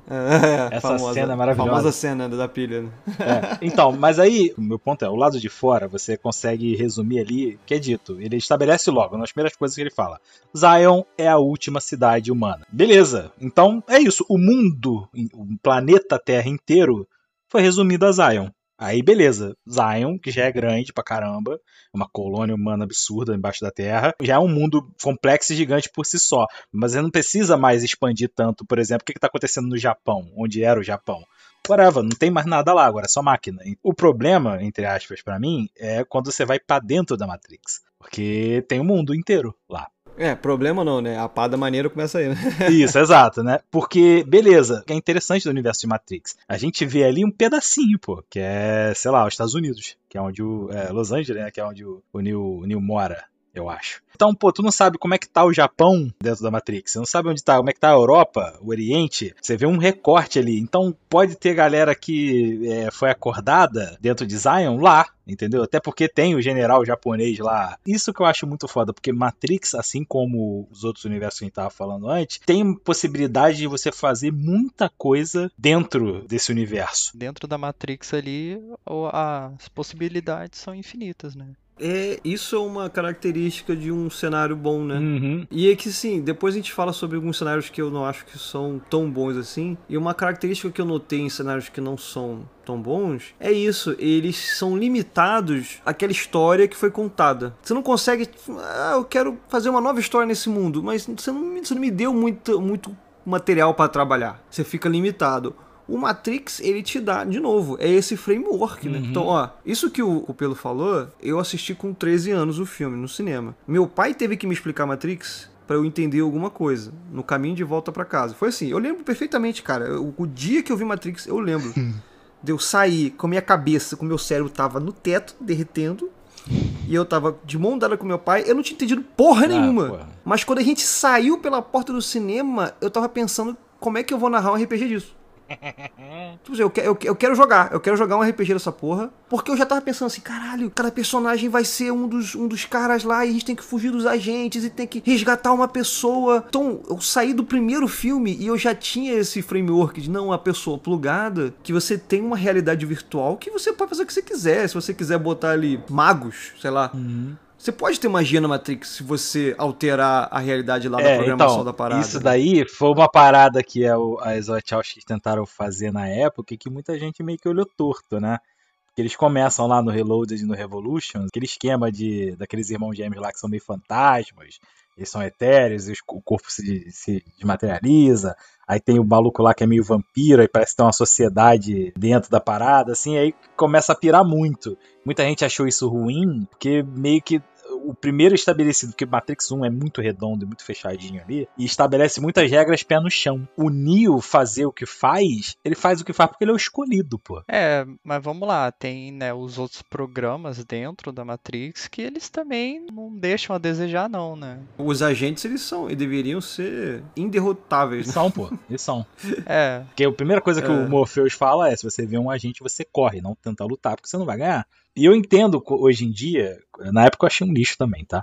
Revendo Matrix recente, mais recentemente, eu entendo que as Wachowski tentaram fazer, dando essa leira a mais de poderes para esses outros personagens que apareceram no Revolution e no Reloaded, por exemplo. É, eles quiseram falar, olha, existem mais programas, existem mais coisas que dentro da Matrix evoluíram de maneira diferente, entendeu? Tem o Chaveiro, tem esse, esse cara, tem um programa que nasceu de um programa. Não foi programado pelas máquinas, ele nasceu de um programa. Eu entendi que eles tentaram dar uma profundidade a mais no, no universo, mas só que eles já tinham estabelecido e fechado um negócio muito duro no primeiro. Aí o nego achou meio ruim. O que eu vejo que as Wachowski fizeram é histórias que não agradaram a muitas pessoas no universo que elas mesmas criaram. Uhum. Mas foda-se, isso não estraga o universo, né? Porque eu falei, ah, pode ter magia. Você falou, pô, mas tem gente que não curtiu os agentes que eram etéreos. Tá. Então faz o seu, que vai ser foda, entendeu? Se você tem a sua ideia, faz. É que nem Star Wars, né? É, Star Wars criou um universo tão grande que as melhores histórias de Star Wars não são os filmes, são os livros que saíram por trás não são o Jorge Lucas. é, que vieram, não eram canônicos, depois foram assimilados, porque a galera pegou esse mundo e falou, porra, não gostei desses filmes aqui, esse, é, prequel, muita gente acha uma merda, prequel, vou fazer aqui as minhas histórias, que são melhores do que essa aí, é a mesma coisa, entendeu? Ah, não gostou de Matrix É, 2, sim. 2 e 3? Pô, vai narrar o RPG do jeito que você acha que é foda então. é isso que é maneiro, ele te, ele te dá essa opção, né? Matrix é tão excelente que a prova disso é o filme 4, pô. Teoricamente, a história se encerrou no, no terceiro filme e o framework lá, o universo é tão bem montado que dá a chance de você criar uma história nova no mesmo universo. E você não sentir aquela tipo de, porra, ah, será que precisava voltar? Dá pra criar, pô. Se for uma parada bem escrita, bem feita, tem espaço pra fazer. Até com exclusivo com os mesmos personagens, Sim. com o Neil, com a Trinity, com essa galera toda de volta aí. Aí vamos concordar e discordar. Eu não acho que precisava ter Neo. Não precisava. E nem Trinity. Mas pode ser maneiro. entendeu? Mas pode ser maneiro, realmente. É, eu- é foda dizer isso, mas assim, às vezes eles usam os personagens e até os mesmos atores que é pra vender o filme, né? Acima da história, acima do que ah, eles querem criar, né? Porque assim, vamos lá, né? Matrix 4 só tá sendo lançado porque o Keanu Reeves reviveu das cinzas. com o John Wick. Ele nunca morreu, porra. Tanto que no Matrix 4 é o John Wick. Com o nome de Neo. É a cara. Não tem nada, é igual, é o, é o John Wick. Ai, caralho. Na moral, se o Neo em Matrix 4 aparecer com um cachorrinho, Hum. fudeu, é John Wick na O Matrix. pato. Vai ser isso. Não, pato de borracha, É, não, é. cachorro. A gente acabou não falando um pouco do personagem de Matrix, né? A gente não falou do principal, né? Que seria o Neo, que é o, o escolhido, é o cara que é, é, é único ali no, no mundo, né? Não tem ninguém igual a ele. E ele, depois que ele descobre que ele é o escolhido, cara, personalidade dele, assim, o jeito que ele trata as coisas, cara, é muito engraçado. Que chega assim e fala: Não, Neil, mas não, não tem problema não, eu resolvo. Deixa comigo. A personalidade dele muda tanto assim porque ele passa a ter um outro nível de entendimento do mundo, pô. É, ele se conecta com a Matrix, Com né? a Matrix, exatamente. Ele entende a parada de um jeito diferente que um um mortal entende. Não só isso, ele vê a parada de um jeito diferente, né? Que de vez em quando tem aquela visão dele. É bizarra, né? Ele vê a Matrix, que nem a gente vê na telinha lá dos operadores, ele vê daquele jeito quando ele tá na Matrix, né? Eu acho esse conceito, primeiro, eu acho esse conceito muito foda, que é o do operador das missões da galera que se pluga na Matrix. Esse cara é um filho da puta. Meu irmão, é um monte de caractere japonês descendo. Ah, não, essa aqui é a mulher de vermelho. Ih, chegou um agente. Pô. Alguém deu um soco não sei quem. Gente, caralho, é um caractere em japonês, gente, calma. Esse cara, ele é próximo do Neo, porque se o Neo tá vendo aquilo na Matrix e tá entendendo... O cara é pô, sinistro, maluco. Mais ou menos. Guardadas as suas devidas proporções, o que eu vou dizer aqui agora, pra mim, o cara que é operador da Matrix não tá muito longe do cara como programador, porra. A minha visão pra vocês dois que são programadores aí da parada é. Vocês abrem lá a porra do, do Visual Studio, tem uma porra de, de texto colorido, verde, azul, amarelo, naquela merda que eu falo, ah, maluco, que porra é essa? Aí tu fala, não, André, aqui, ó, tá acontecendo errado aqui, ó, tá errado aqui, não sei o quê. E tu começa a ler, digitar pra caralho, e o negócio vai saindo. e É a mesma coisa, pô. Que analogia é essa? A analogia é essa, mas é, é mais ou menos. O que o cara faz no Matrix pra gente é como o que o K no Blade Runner 2049 faz quando ele bota o olhinho lá no visor e lê todos os DNAs de Uhum. todas as pessoas. Isso. É como se a gente, como programador, estivesse programando mil programas ao mesmo tempo. Ao invés de ter um programa, porque você vê, a gente só programa um programa de cada vez. Só que na tela tivesse mostrando mil coisas ao mesmo tempo e a gente entendendo exatamente tudo que tá acontecendo. Detalhe, rodando, não é tipo o código estático. É o time. A gente aperta play, tá rodando e eu tô vendo o código mudar na minha frente e entendendo o que tá acontecendo. É uma parada sobrenatural, assim. Sim, é. É muito foda. Agora, isso que você falou do Neo, né? Voltando lá na parada que você falou, o que eu acho foda é uma das cenas que eu acho mais maneiras no Matrix. E é muito rápida, mas é uma sacada bizarra. É quando ele vai pra Zion e ele dorme com a Trinity. E ele acorda no, no dia seguinte e tem um mar de, of- de oferendas que a galera larga na frente da porta dele, porque ele é Jesus pra galera, ele tá é, é salvando salvador todo escolhido, mundo, né? Esse é o, nível de importância Do do, Neo, cara, né? Ele é, parada. ele é idolatrado, né?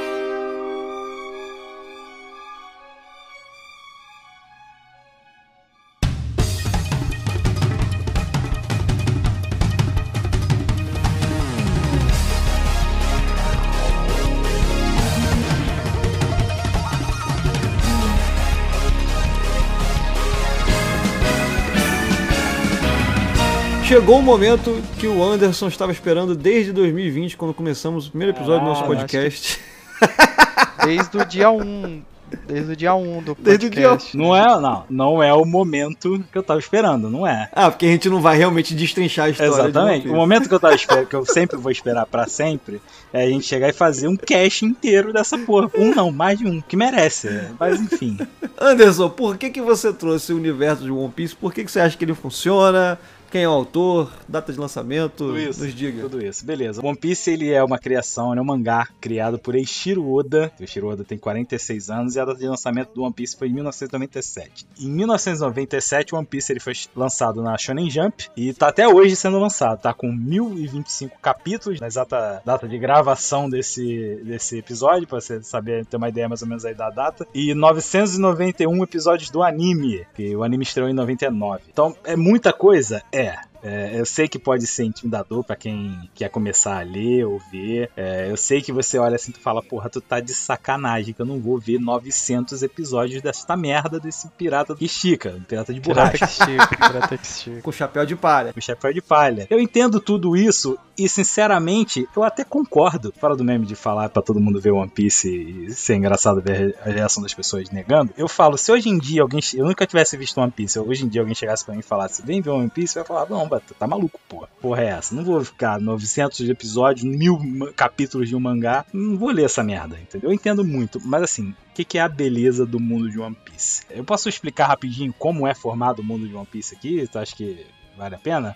Só pra a pessoa ter um norte. É, manda ver. Pessoa ter um norte interessante. Primeiro eu vou mandar pra vocês aqui, porque é- falando é, é difícil. Cuidado que os nossos, nossos ouvintes não vão poder ver. Vão se entrar no site e você vai botar o linkzinho lá, eu sei.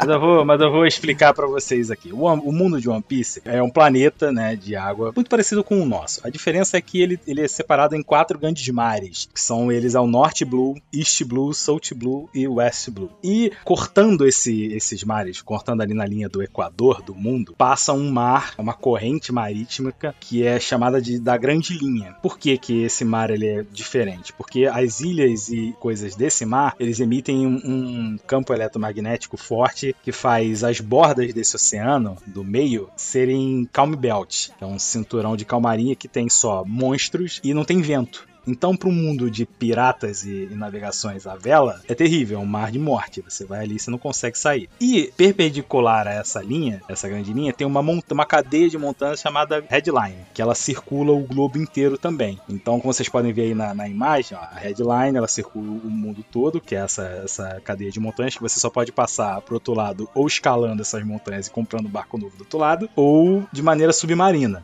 passando por baixo dela. E a Grand Line que corta Dando a volta no dando mundo. a volta no mundo. Então, qual é a história de One Piece? Cada mar desse East Blue, Norte, etc., tem suas cadeias de ilhas e sua própria comunidade, e seus costumes, etc, etc. E a navegação tá acontecendo. é- A grande era da navegação tá acontecendo ainda nesse mundo. E a era da pirataria também. O governo mundial é um governo só que controla essas ilhas e países.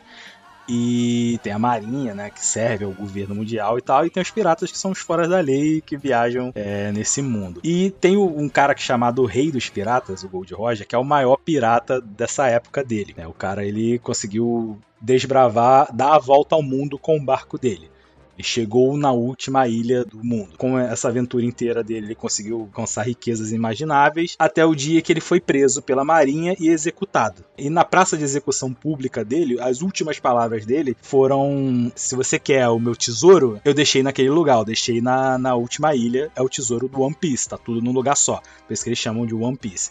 Quem chegar lá primeiro é dono do tesouro e vai se tornar o novo rei dos piratas. E aí começa a história de One Piece, né? É, essa é a grande premissa, né? É a grande premissa, porque todo mundo fala, puta que pariu, vou pro mapa tentar achar essa parada, entendeu? Posso fazer uma pergunta já nessa premissa? Pergunte, claro. Porque isso foi uma coisa que sempre me, sei lá, eu achei estranho. Hum. Ele fala assim, gente, tô morrendo aqui, meu tesouro tá no final da grande linha. Sim, Quem chegar lá ganha meu tesouro. correto. Beijo, abraço. Correto. E a galera que já mora perto do final da grande linha? Só pegar o barquinho, chegar lá e acabou. Então, não é tão fácil assim. Primeiro que ninguém sabe aonde é a, a última ilha. Ele foi a única pessoa que conseguiu chegar lá. É uma parte do mar que era, não tinha sido desbravada ainda, nunca, ele não sabe, ele não contou pra ninguém onde é. Não tem um mapa, né? Não tem um mapa pra chegar não tem lá. um mapa, não Ah, tem um então mapa. tá, tá num lugar que ninguém Isso. sabe, né? Não é tipo assim, gente, é só seguir reto aqui Não. que vocês vão encontrar. Quem, Não, quem não achar a entendi. última ilha que nem eu achei, fica com o tesouro, entendeu? Então essa é a Ah, parada. entendi. Queria só fazer uma perto da grande linha? Fica na grande Fica linha. na grande linha. Já na grande linha. É, o que acontece? Ah, tá. A, a divisão da headline aí, que é essa cadeia de montanhas, ela corta a grande linha no meio, né? Porque elas são perpendiculares uma da outra. A primeira parte da grande linha eles chamam de Paradise e a segunda eles chamam de New World. E assim, para navegar nessa, nessa grande linha, né? Que são as ilhas principais do mundo, é, uma bússola comum não funciona. Como eu falei, o campo eletromagnético desse planeta ele é doido. Então, uma bússola normal não funcionaria. Então, eles usam uma bússola especial chamada Log Pose, que é uma bússola que ela fica marcada para o campo magnético de uma ilha específica. Então, se você tá numa ilha e você ficar ali, sei lá, cada número de dias ele direciona, ele ajusta para uma ilha específica. Então, eu sei que se vamos supor, se eu tô aqui no Brasil, eu quero ir pro México, se eu ficar aqui no Brasil três dias, o meu log pose vai apontar pro México, porque ele vai pegar o campo de força do México. Aí eu parto pra lá, porque ele tá apontando, não tem mapa, então ele tá apontando pro México, eu vou só seguir aqui o log pose no mar. Eu vou chegar lá em um dia. E a história diz, o Gold Roger diz antes de morrer, que se você passar por todas as linhas, a, a penúltima ilha, o log pose aponta pra última. Então é isso, o cara tem infinitas possibilidades de, de ilhas e pulando, conectando esses pontos até chegar na última. Por isso que não é tão fácil assim chegar lá.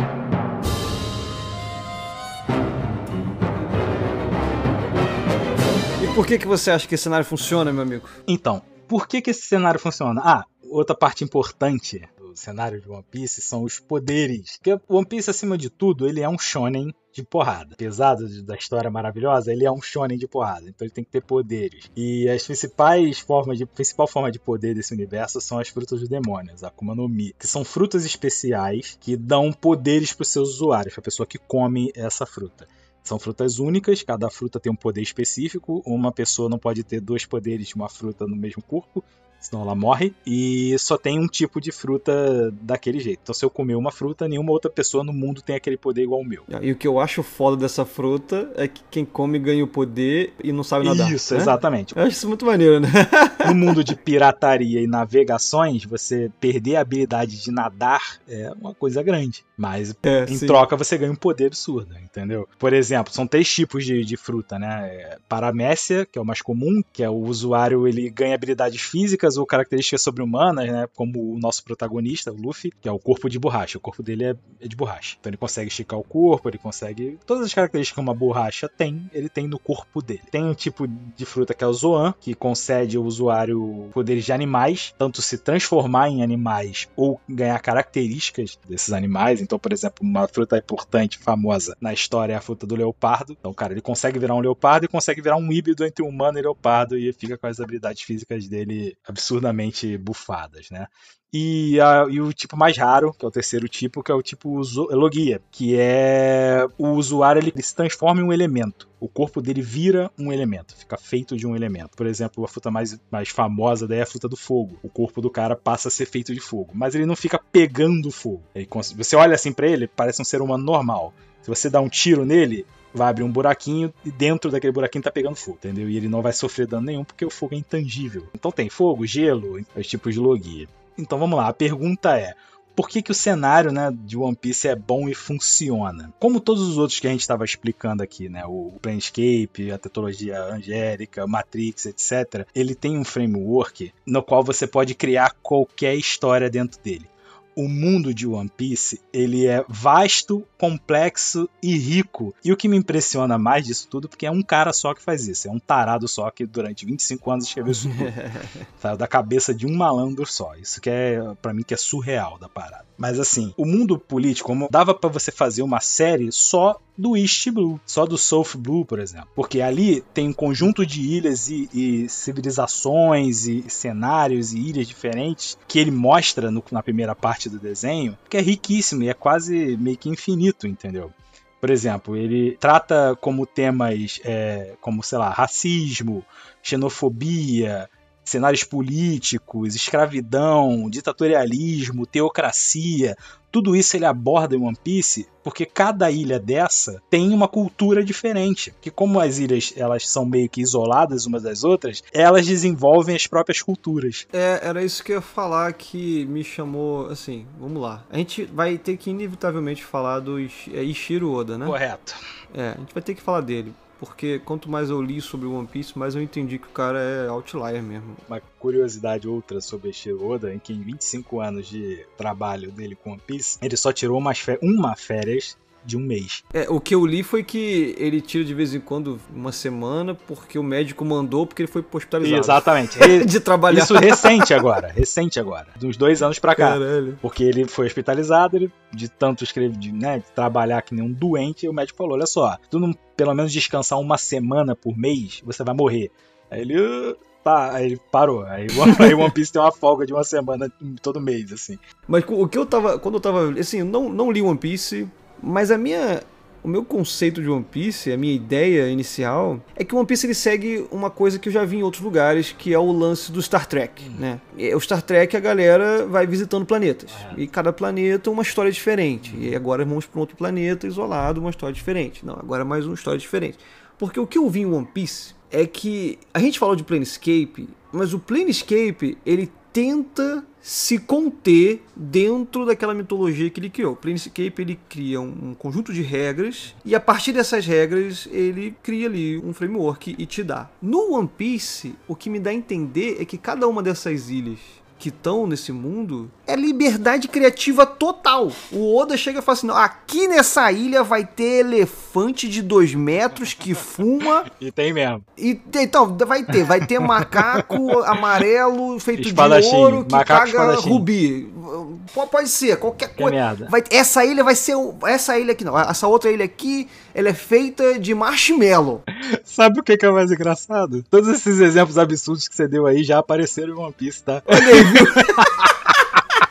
Não, eu fui ver o mapa da viagem dos personagens e tem umas 200 ilhas, é muita coisa, muita coisa. E isso é verdade, né? O One Piece é assim, é uma parada do tipo, o Oda ele chega, não, agora eu vou criar uma coisa, e ele realmente faz um absurdo. O que foi isso que você falou? Dá a liberdade do cara que quer jogar um RPG de One Piece, eu sou o mestre, ou não, meu, vai ter essa ilha maluca aqui que vocês não viram no mangá, mas existe e é completamente plausível existir no mundo de One Piece, porque qualquer coisa é completamente plausível de existir no mundo de One Piece. É, tirando, obviamente, One Piece tem suas próprias regras, né? Que você já falou algumas delas e tal. Mas é, são poucas regras, né? E muita imaginação. A parada é, é nível máximo de imaginação, que é muito legal. Uma coisa que foge muito, por exemplo, do, do que eu consumo. Mas aí, beleza. Na minha cabeça, porque eu não li, era isso. Ah, beleza. O Oda faz esse esquema de beleza, vamos visitar mais uma ilha, vamos visitar outra ilha. E a outra ilha de trás acabou, não tem mais, é próxima ilha. E aí, quanto mais eu fui lendo a parada, eu fui entendendo esse respeito que a galera tem pelo que o Oda cria, porque não tem isso de deixar ilha pra trás.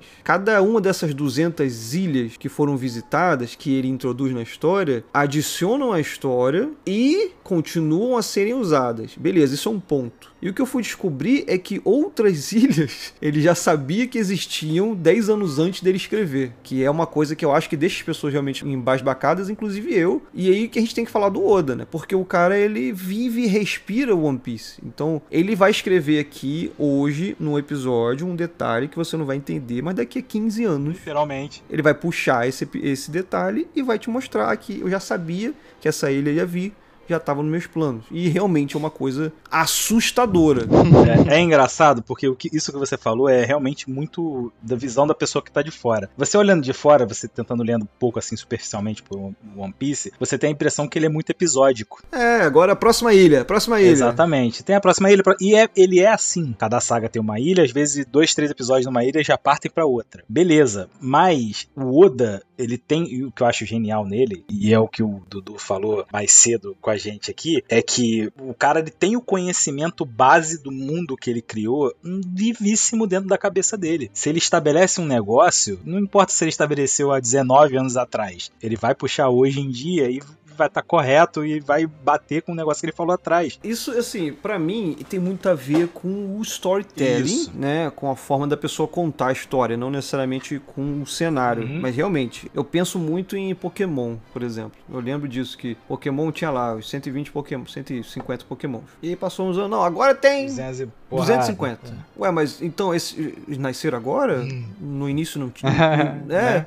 Aí não, agora apareceu uma outra ilha. Ué, mas essa ilha não, não tinha antes? Ela brotou do. do- E, e as pessoas que moravam É, a gente nunca ouviu falar? Pô, que tem- porra é tem essa, sabe? que é passarinho, eles nunca voaram pra outra ilha? Que porra é essa?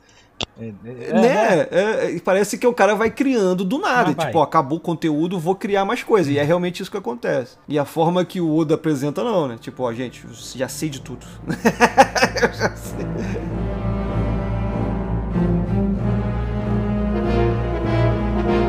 Das outras coisas também que a gente está falando é que um bom cenário tem bons personagens. E eu entendo que o Oda é muito forte nisso. Ele cria personagens excelentes, personagens em nível mitológico, às vezes, é, sabe, capitães, os piratas, os. Tem sete piratas, né? Mestres, né? como é que é o nome deles? Então, são sete Shichibukai, que são os corsários, né? Em homenagem aos corsários que existiam mesmo no nosso mundo, que são piratas que trabalham pro governo, e eles não têm recompensa por causa disso. Então eles são sete Warlords. E são sete Cavaleiros do Mar, né? Que são os caras Yonkou, né? Que eles chamam. Que são os caras mais picos. Quatro piratas mais fortes do mundo. E eles ali, essas quatro forças, rivalizam com a Marinha e os sete Corsários. Não, tem muito personagem. Quando eu fui tentar ver um pouco, não, não tem como. Você sem ler, não Uhum. tem como. Você saber dos personagens. Mas eu entendi, assim, uma coisa que todo mundo elogia muito, é que cada personagem tem profundidade, é multidimensional. Então isso é muito legal você ver no cenário, porque quando você vai jogar um RPG, você quer encontrar esses personagens, né? Eu quero encontrar esses caras aqui. E é foda, eu quero lutar contra, né? Isso Isso é maneiro. Um né? negócio que muita gente fala e eu concordo absolutamente é que, como todo shonen, tem o protagonista e tem a equipe em volta dele ali, né? Só que em One Piece, cada coadjuvante da equipe lá da tripulação do protagonista, do Luffy, cada um deles poderia ser o protagonista da sua própria história. Porque eles têm background e desenvolvimento e profundidade pra ser o protagonista de uma história. Não tem aquele babaca do Dragon Ball que tinha um olho na testa? Né? Aquela porra não serve pra nada. Exatamente, entendeu? Como é que é o nome dele mesmo? Tem Shinhan. Tem Shihan. É como você soubesse a história da infância do Tenshinhan, qual é a motivação dele e o porquê ele tá ali fazendo o que ele tá fazendo, entendeu? E qual é o objetivo dele, que é a par do objetivo principal do protagonista. Cenário ele é muito rico pelo que a gente falou, né? Personagens maravilhosamente bem feitos. E ele é muito diferente de tudo que a gente falou aqui. O, de novo, né? A imaginação é o limite mesmo, assim. Ele fez um framework de que, beleza, você agora quer criar sua ilha? Cria sua ilha aqui. E, e você nunca vai fazer uma coisa tão maluca que nem o Oda fez. Exato. Porra, por exemplo, tem um arco em One Piece, que pra mim é um dos melhores arcos de One Piece, que o anime vira um anime de terror, porra, do nada. É uma ilha que tem zumbis e é um, um castelo mal assombrado. Então o anime ele começa a ter esse, o mangá também, esse tom de terror, esse tom de, de suspense, mas sem perder a leveza e o alívio cômico, o tom engraçado da parada, sem perder a essência dele, entendeu? Aí no arco seguinte, ele chega numa ilha que é claramente dos países árabes. E dali ele pula, atualmente ele tá numa ilha que é o Japão, mas é o Japão ocidental tentando abrir as fronteiras. Ele tá contando uma história de um país que é fechado, igual o Japão, com samurais, etc. Ele tá fazendo homenagem ao Japão, mas tu fica caramba, e olha como é versátil, como tudo isso encaixa no universo de One Piece sem falar, pô, isso tá fora do lugar. É, aí a gente entra um pouco na parada que eu discordo.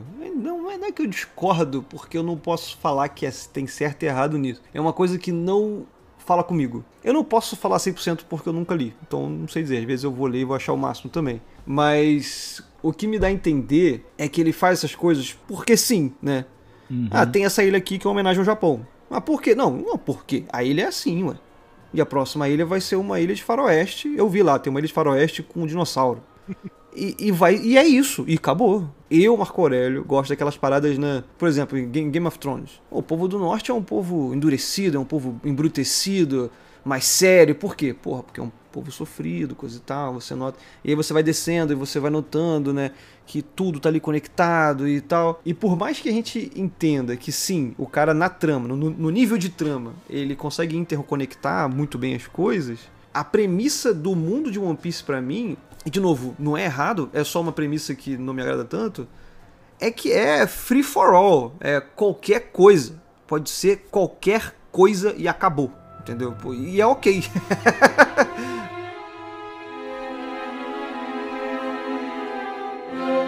Acho que deu pra dar uma sacada boa do, do universo. Quer dizer, boa é difícil, É, né? boa, Porque o universo de One Piece não tem como Então, falar em 40 minutos. Exato. Isso daqui foi as minhas 51 linhas de nota que eu fiz.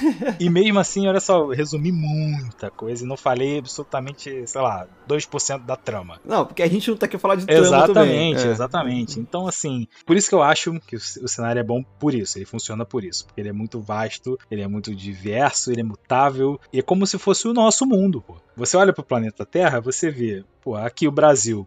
Ele é de um jeito. Aí tu vai pra, sei lá, Índia, é uma cultura completamente diferente. Eu acho que é o contrário. Eu acho que o One Piece ele vive no universo da fantasia 100%, assim. Não é nem a alta fantasia, é a mais alta das fantasias, né? Ele é muito fora da nossa realidade, né? Na verdade. E o que eu acho fantástico. Uhum. Mas o que eu quis dizer é a quantidade, a diversidade de coisas e culturas e histórias dentro desse universo. Não, e ele aborda temas que tem a ver com a gente, né? Exato, entendeu? Então, e ele faz muitas homenagens também com a culturas existentes também. entendeu?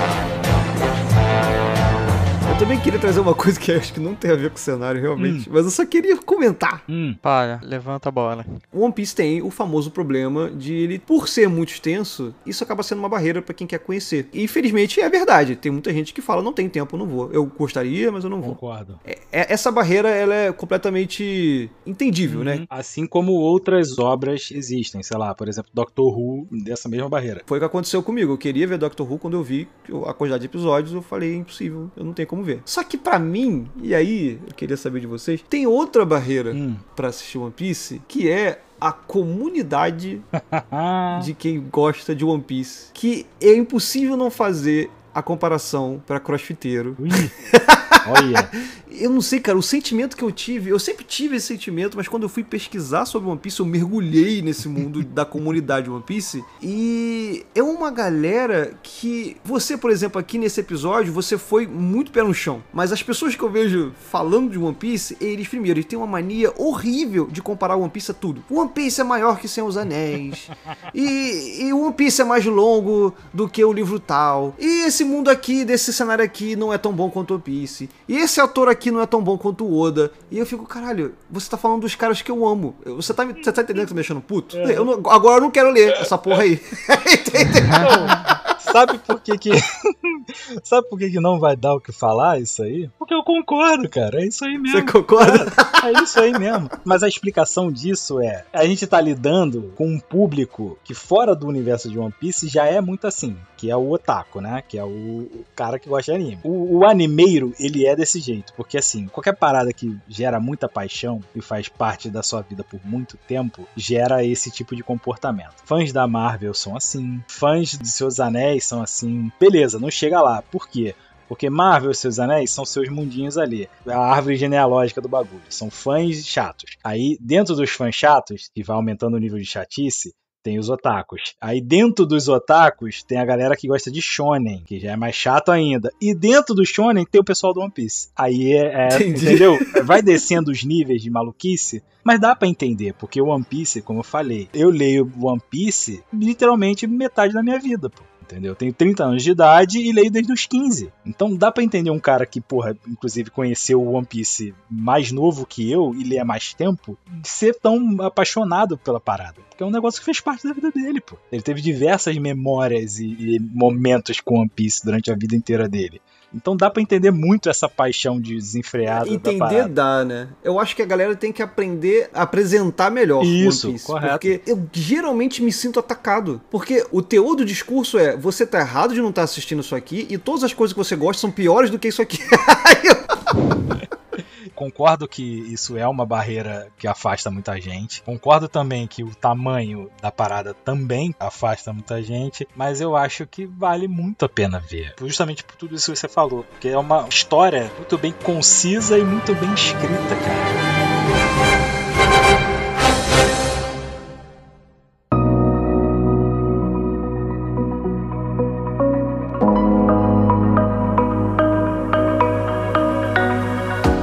Gente tá falando sobre cenários maravilhosos, mas enquanto a gente tava falando, eu tava pensando, calma aí, todos os cenários são bons. Se você ler uma história boa, você vai querer fazer parte daquele mundo, né? Aí eu pensei, mas será que é? E eu consegui pensar num ou outro. Mas eu queria ouvir de vocês. Fala aí, Anderson e Cupelo, vocês pensaram em algum cenário que não funciona muito bem? Eu pensei em um e eu vou apanhar por isso. É Naruto, cara. Naruto não funciona, Naruto é um lixo. É, e é muito. Caralho, calma aí, calma aí. Opa.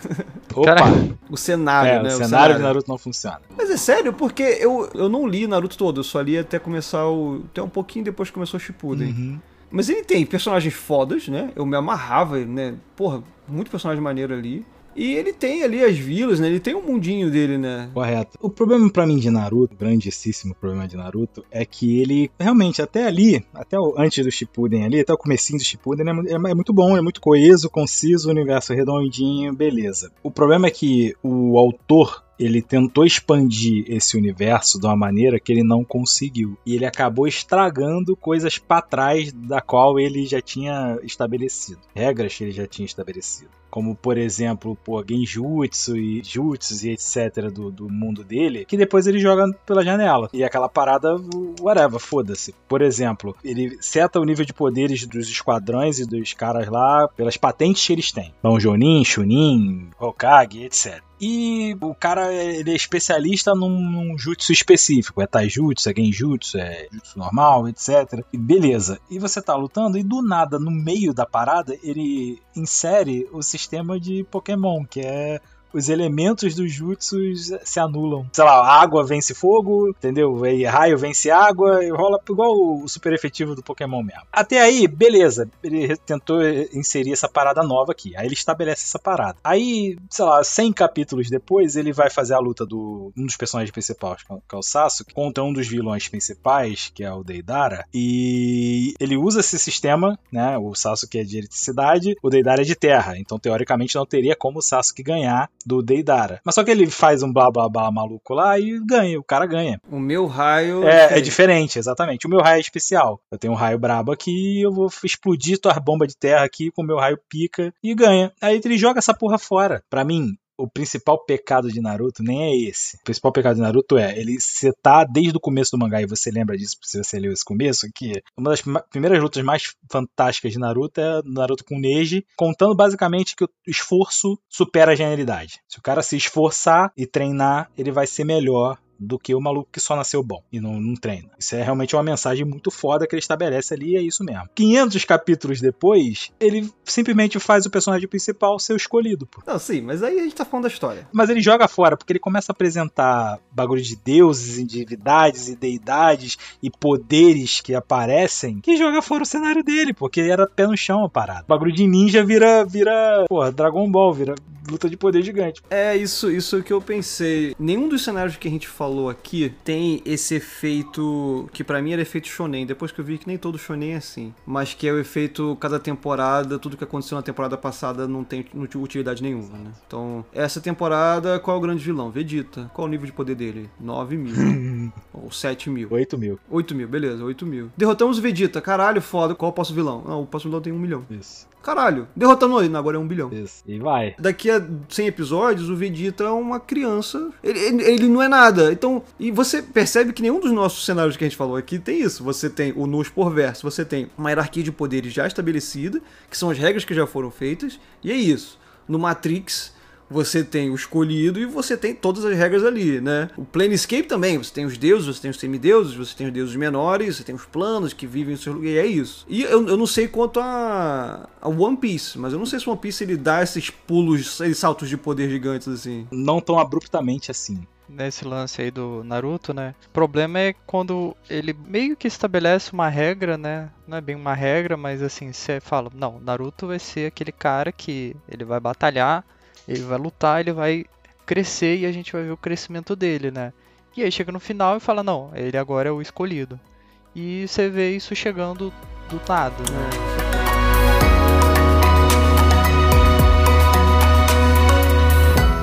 Eu pensei em dois por motivos diferentes. Um deles, para mim, é o Hunger Games, Jogos ah, Vorazes. Porra. O Hunger Games tem um mundo dele, né? Só que é muito voltado para uma coisa, que são os jogos vorazes. Uhum. Então não dá muita vontade de, ai, quero ouvir mais histórias. Parece que o mundo ele funciona para aquela história ali, que é a da, da menina, da Katniss, que se rebela e consegue, né, fazer aquele monte de coisa. Mas, sabe, se eu for fazer jogar um RPG nesse jogo, vai ter que ser nos Jogos Vorazes. Eu não quero ficar na vila, porque na uhum. vila não tem nada, você é um escravo, acabou. não tem, não é um cenário muito atrativo como cenário. A história é interessantíssima, a premissa é muito maneira, dá vontade de ler os livros. Aí é um cenário para mim que é realmente como cenário zero atrativo assim. E, cara, um outro cenário que eu achei assim que. Mas aí é foda. Hum. Ainda bem que o Eduardo Spohr já não tá com a gente aqui, hum. porque é hum. amigo dele. É Espadachim de Carvão. Ah, opa. Por quê? Espadachim de Carvão, ele é estilo One Piece, no sentido de que o Afonso Solano, ele usou de muita imaginação ali, né?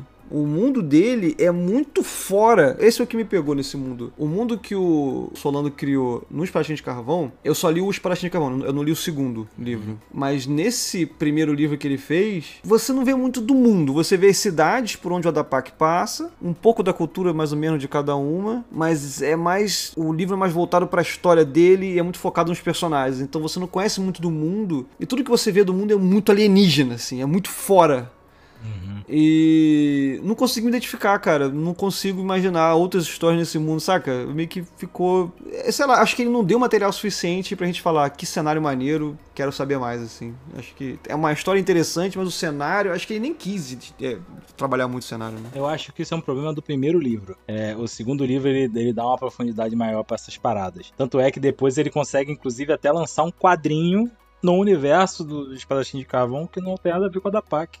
Mas eu, eu entendo que essa parada de tu olhar e falar, pô, isso aqui é tão alienígena que causa até uma estranheza e eu acho que não funciona. É porque eu acho que o terceiro livro dele talvez ele faça melhor isso. É, ele ainda não teve tempo de abranger essa parada toda. Ele focou muito na história da Adapak no primeiro, até porque o próprio Adapak estava meio que isolado na história dele ali, né, durante a história.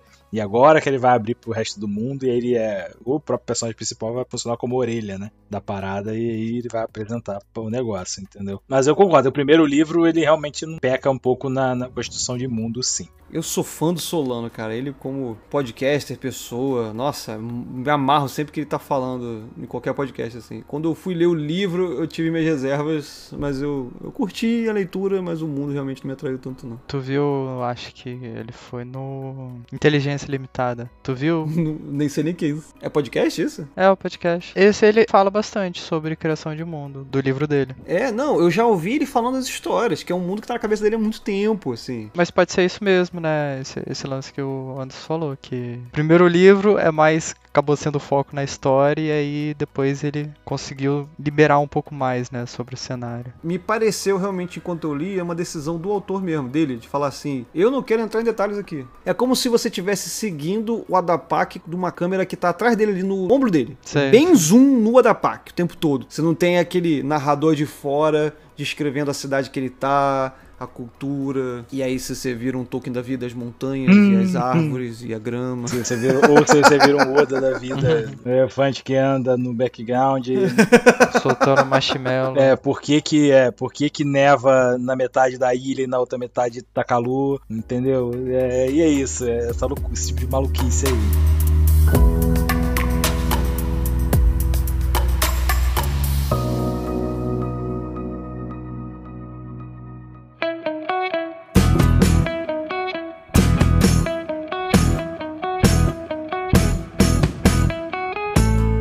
É isso, meu amigo ou amiga. Espero que tenha gostado desse episódio sobre mundos e cenários fantásticos e por que, que eles são fantásticos. Fique de olho, porque nós três estamos lendo o mais recente livro do Spor, Santo Guerreiro, Roma Invicta, e muito provavelmente vamos fazer um episódio sobre esse livro também. Fica aqui novamente o agradecimento ao Eduardo Spor por ter aceitado o nosso convite e participado desse episódio. E esperamos vê-lo outras vezes aqui. Muito obrigado por ter nos ouvido e fique agora um pouco com os nossos bastidores. Até a próxima! Minoria aqui então, porque todo mundo aqui é fã de Cavaleiro Zodíaco e eu ainda não curti. Vou tentar assistir cara, de novo. Eduardo, você acredita que o cara ele, não consegue ver Cavaleiro Zodíaco, cara? Que eu falo pra ele que é uma parada inacreditavelmente maravilhosa.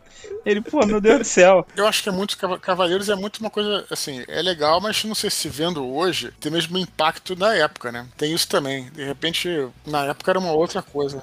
Esses moleque aí. Obrigado, Eduardo. Obrigado.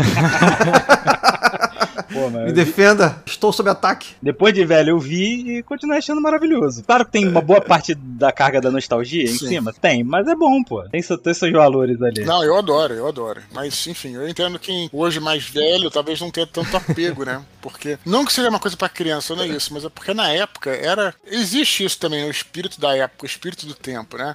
Na época é uma coisa que veio no momento certo. Aquele, que, né, você já só tinha desenhos, por exemplo, que na época era inovador Cavaleiro Zodíaco. Hoje não é. Né? Hoje tem muitas coisas é, parecidas, né, diferentes e tal. Mas na época a gente não tinha, por exemplo, desenho animado com sangue. Né? O Cavaleiro Zodíaco era um, sei lá, jorrava sangue para tudo que é lado, por exemplo. Né? só para só dar um exemplo, hoje isso não impacta ninguém hoje em dia, né?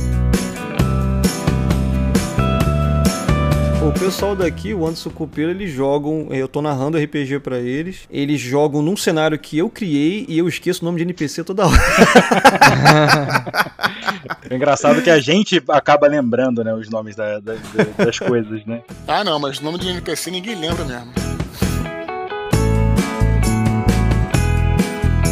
Tá ali conectado. Então ele começou a ligar o mundo dele nessas paradas de Planescape e montou uma aventura dele que é muito foda. E tu fica, caralho, olha que maneiro. Planescape encaixando nisso aqui que é muito Então, foda. sabe qual entendeu? que é a próxima que vai entrar lá? Godland. É essa aí mesmo. Ô, louco, caralho. Olha, não duvido. E se meu, se meu personagem não for um NPC piroca Ih, em Godland, eu. Porra, tu tá de cara. sacanagem. É, cobrança ao Seu- vivo mesmo. Seu personagem cobrança ao pode vivo estar mesmo. morto e só ser uma lenda antiga. Ah, vai, é, isso, sai daí. isso se conseguir chegar Não vivo morre? no final da. Não morre. Porque mo- monge não, não envelhece e não morre de idade. Eu sou elfo, porra. Então chora, chora, se vira, mortal.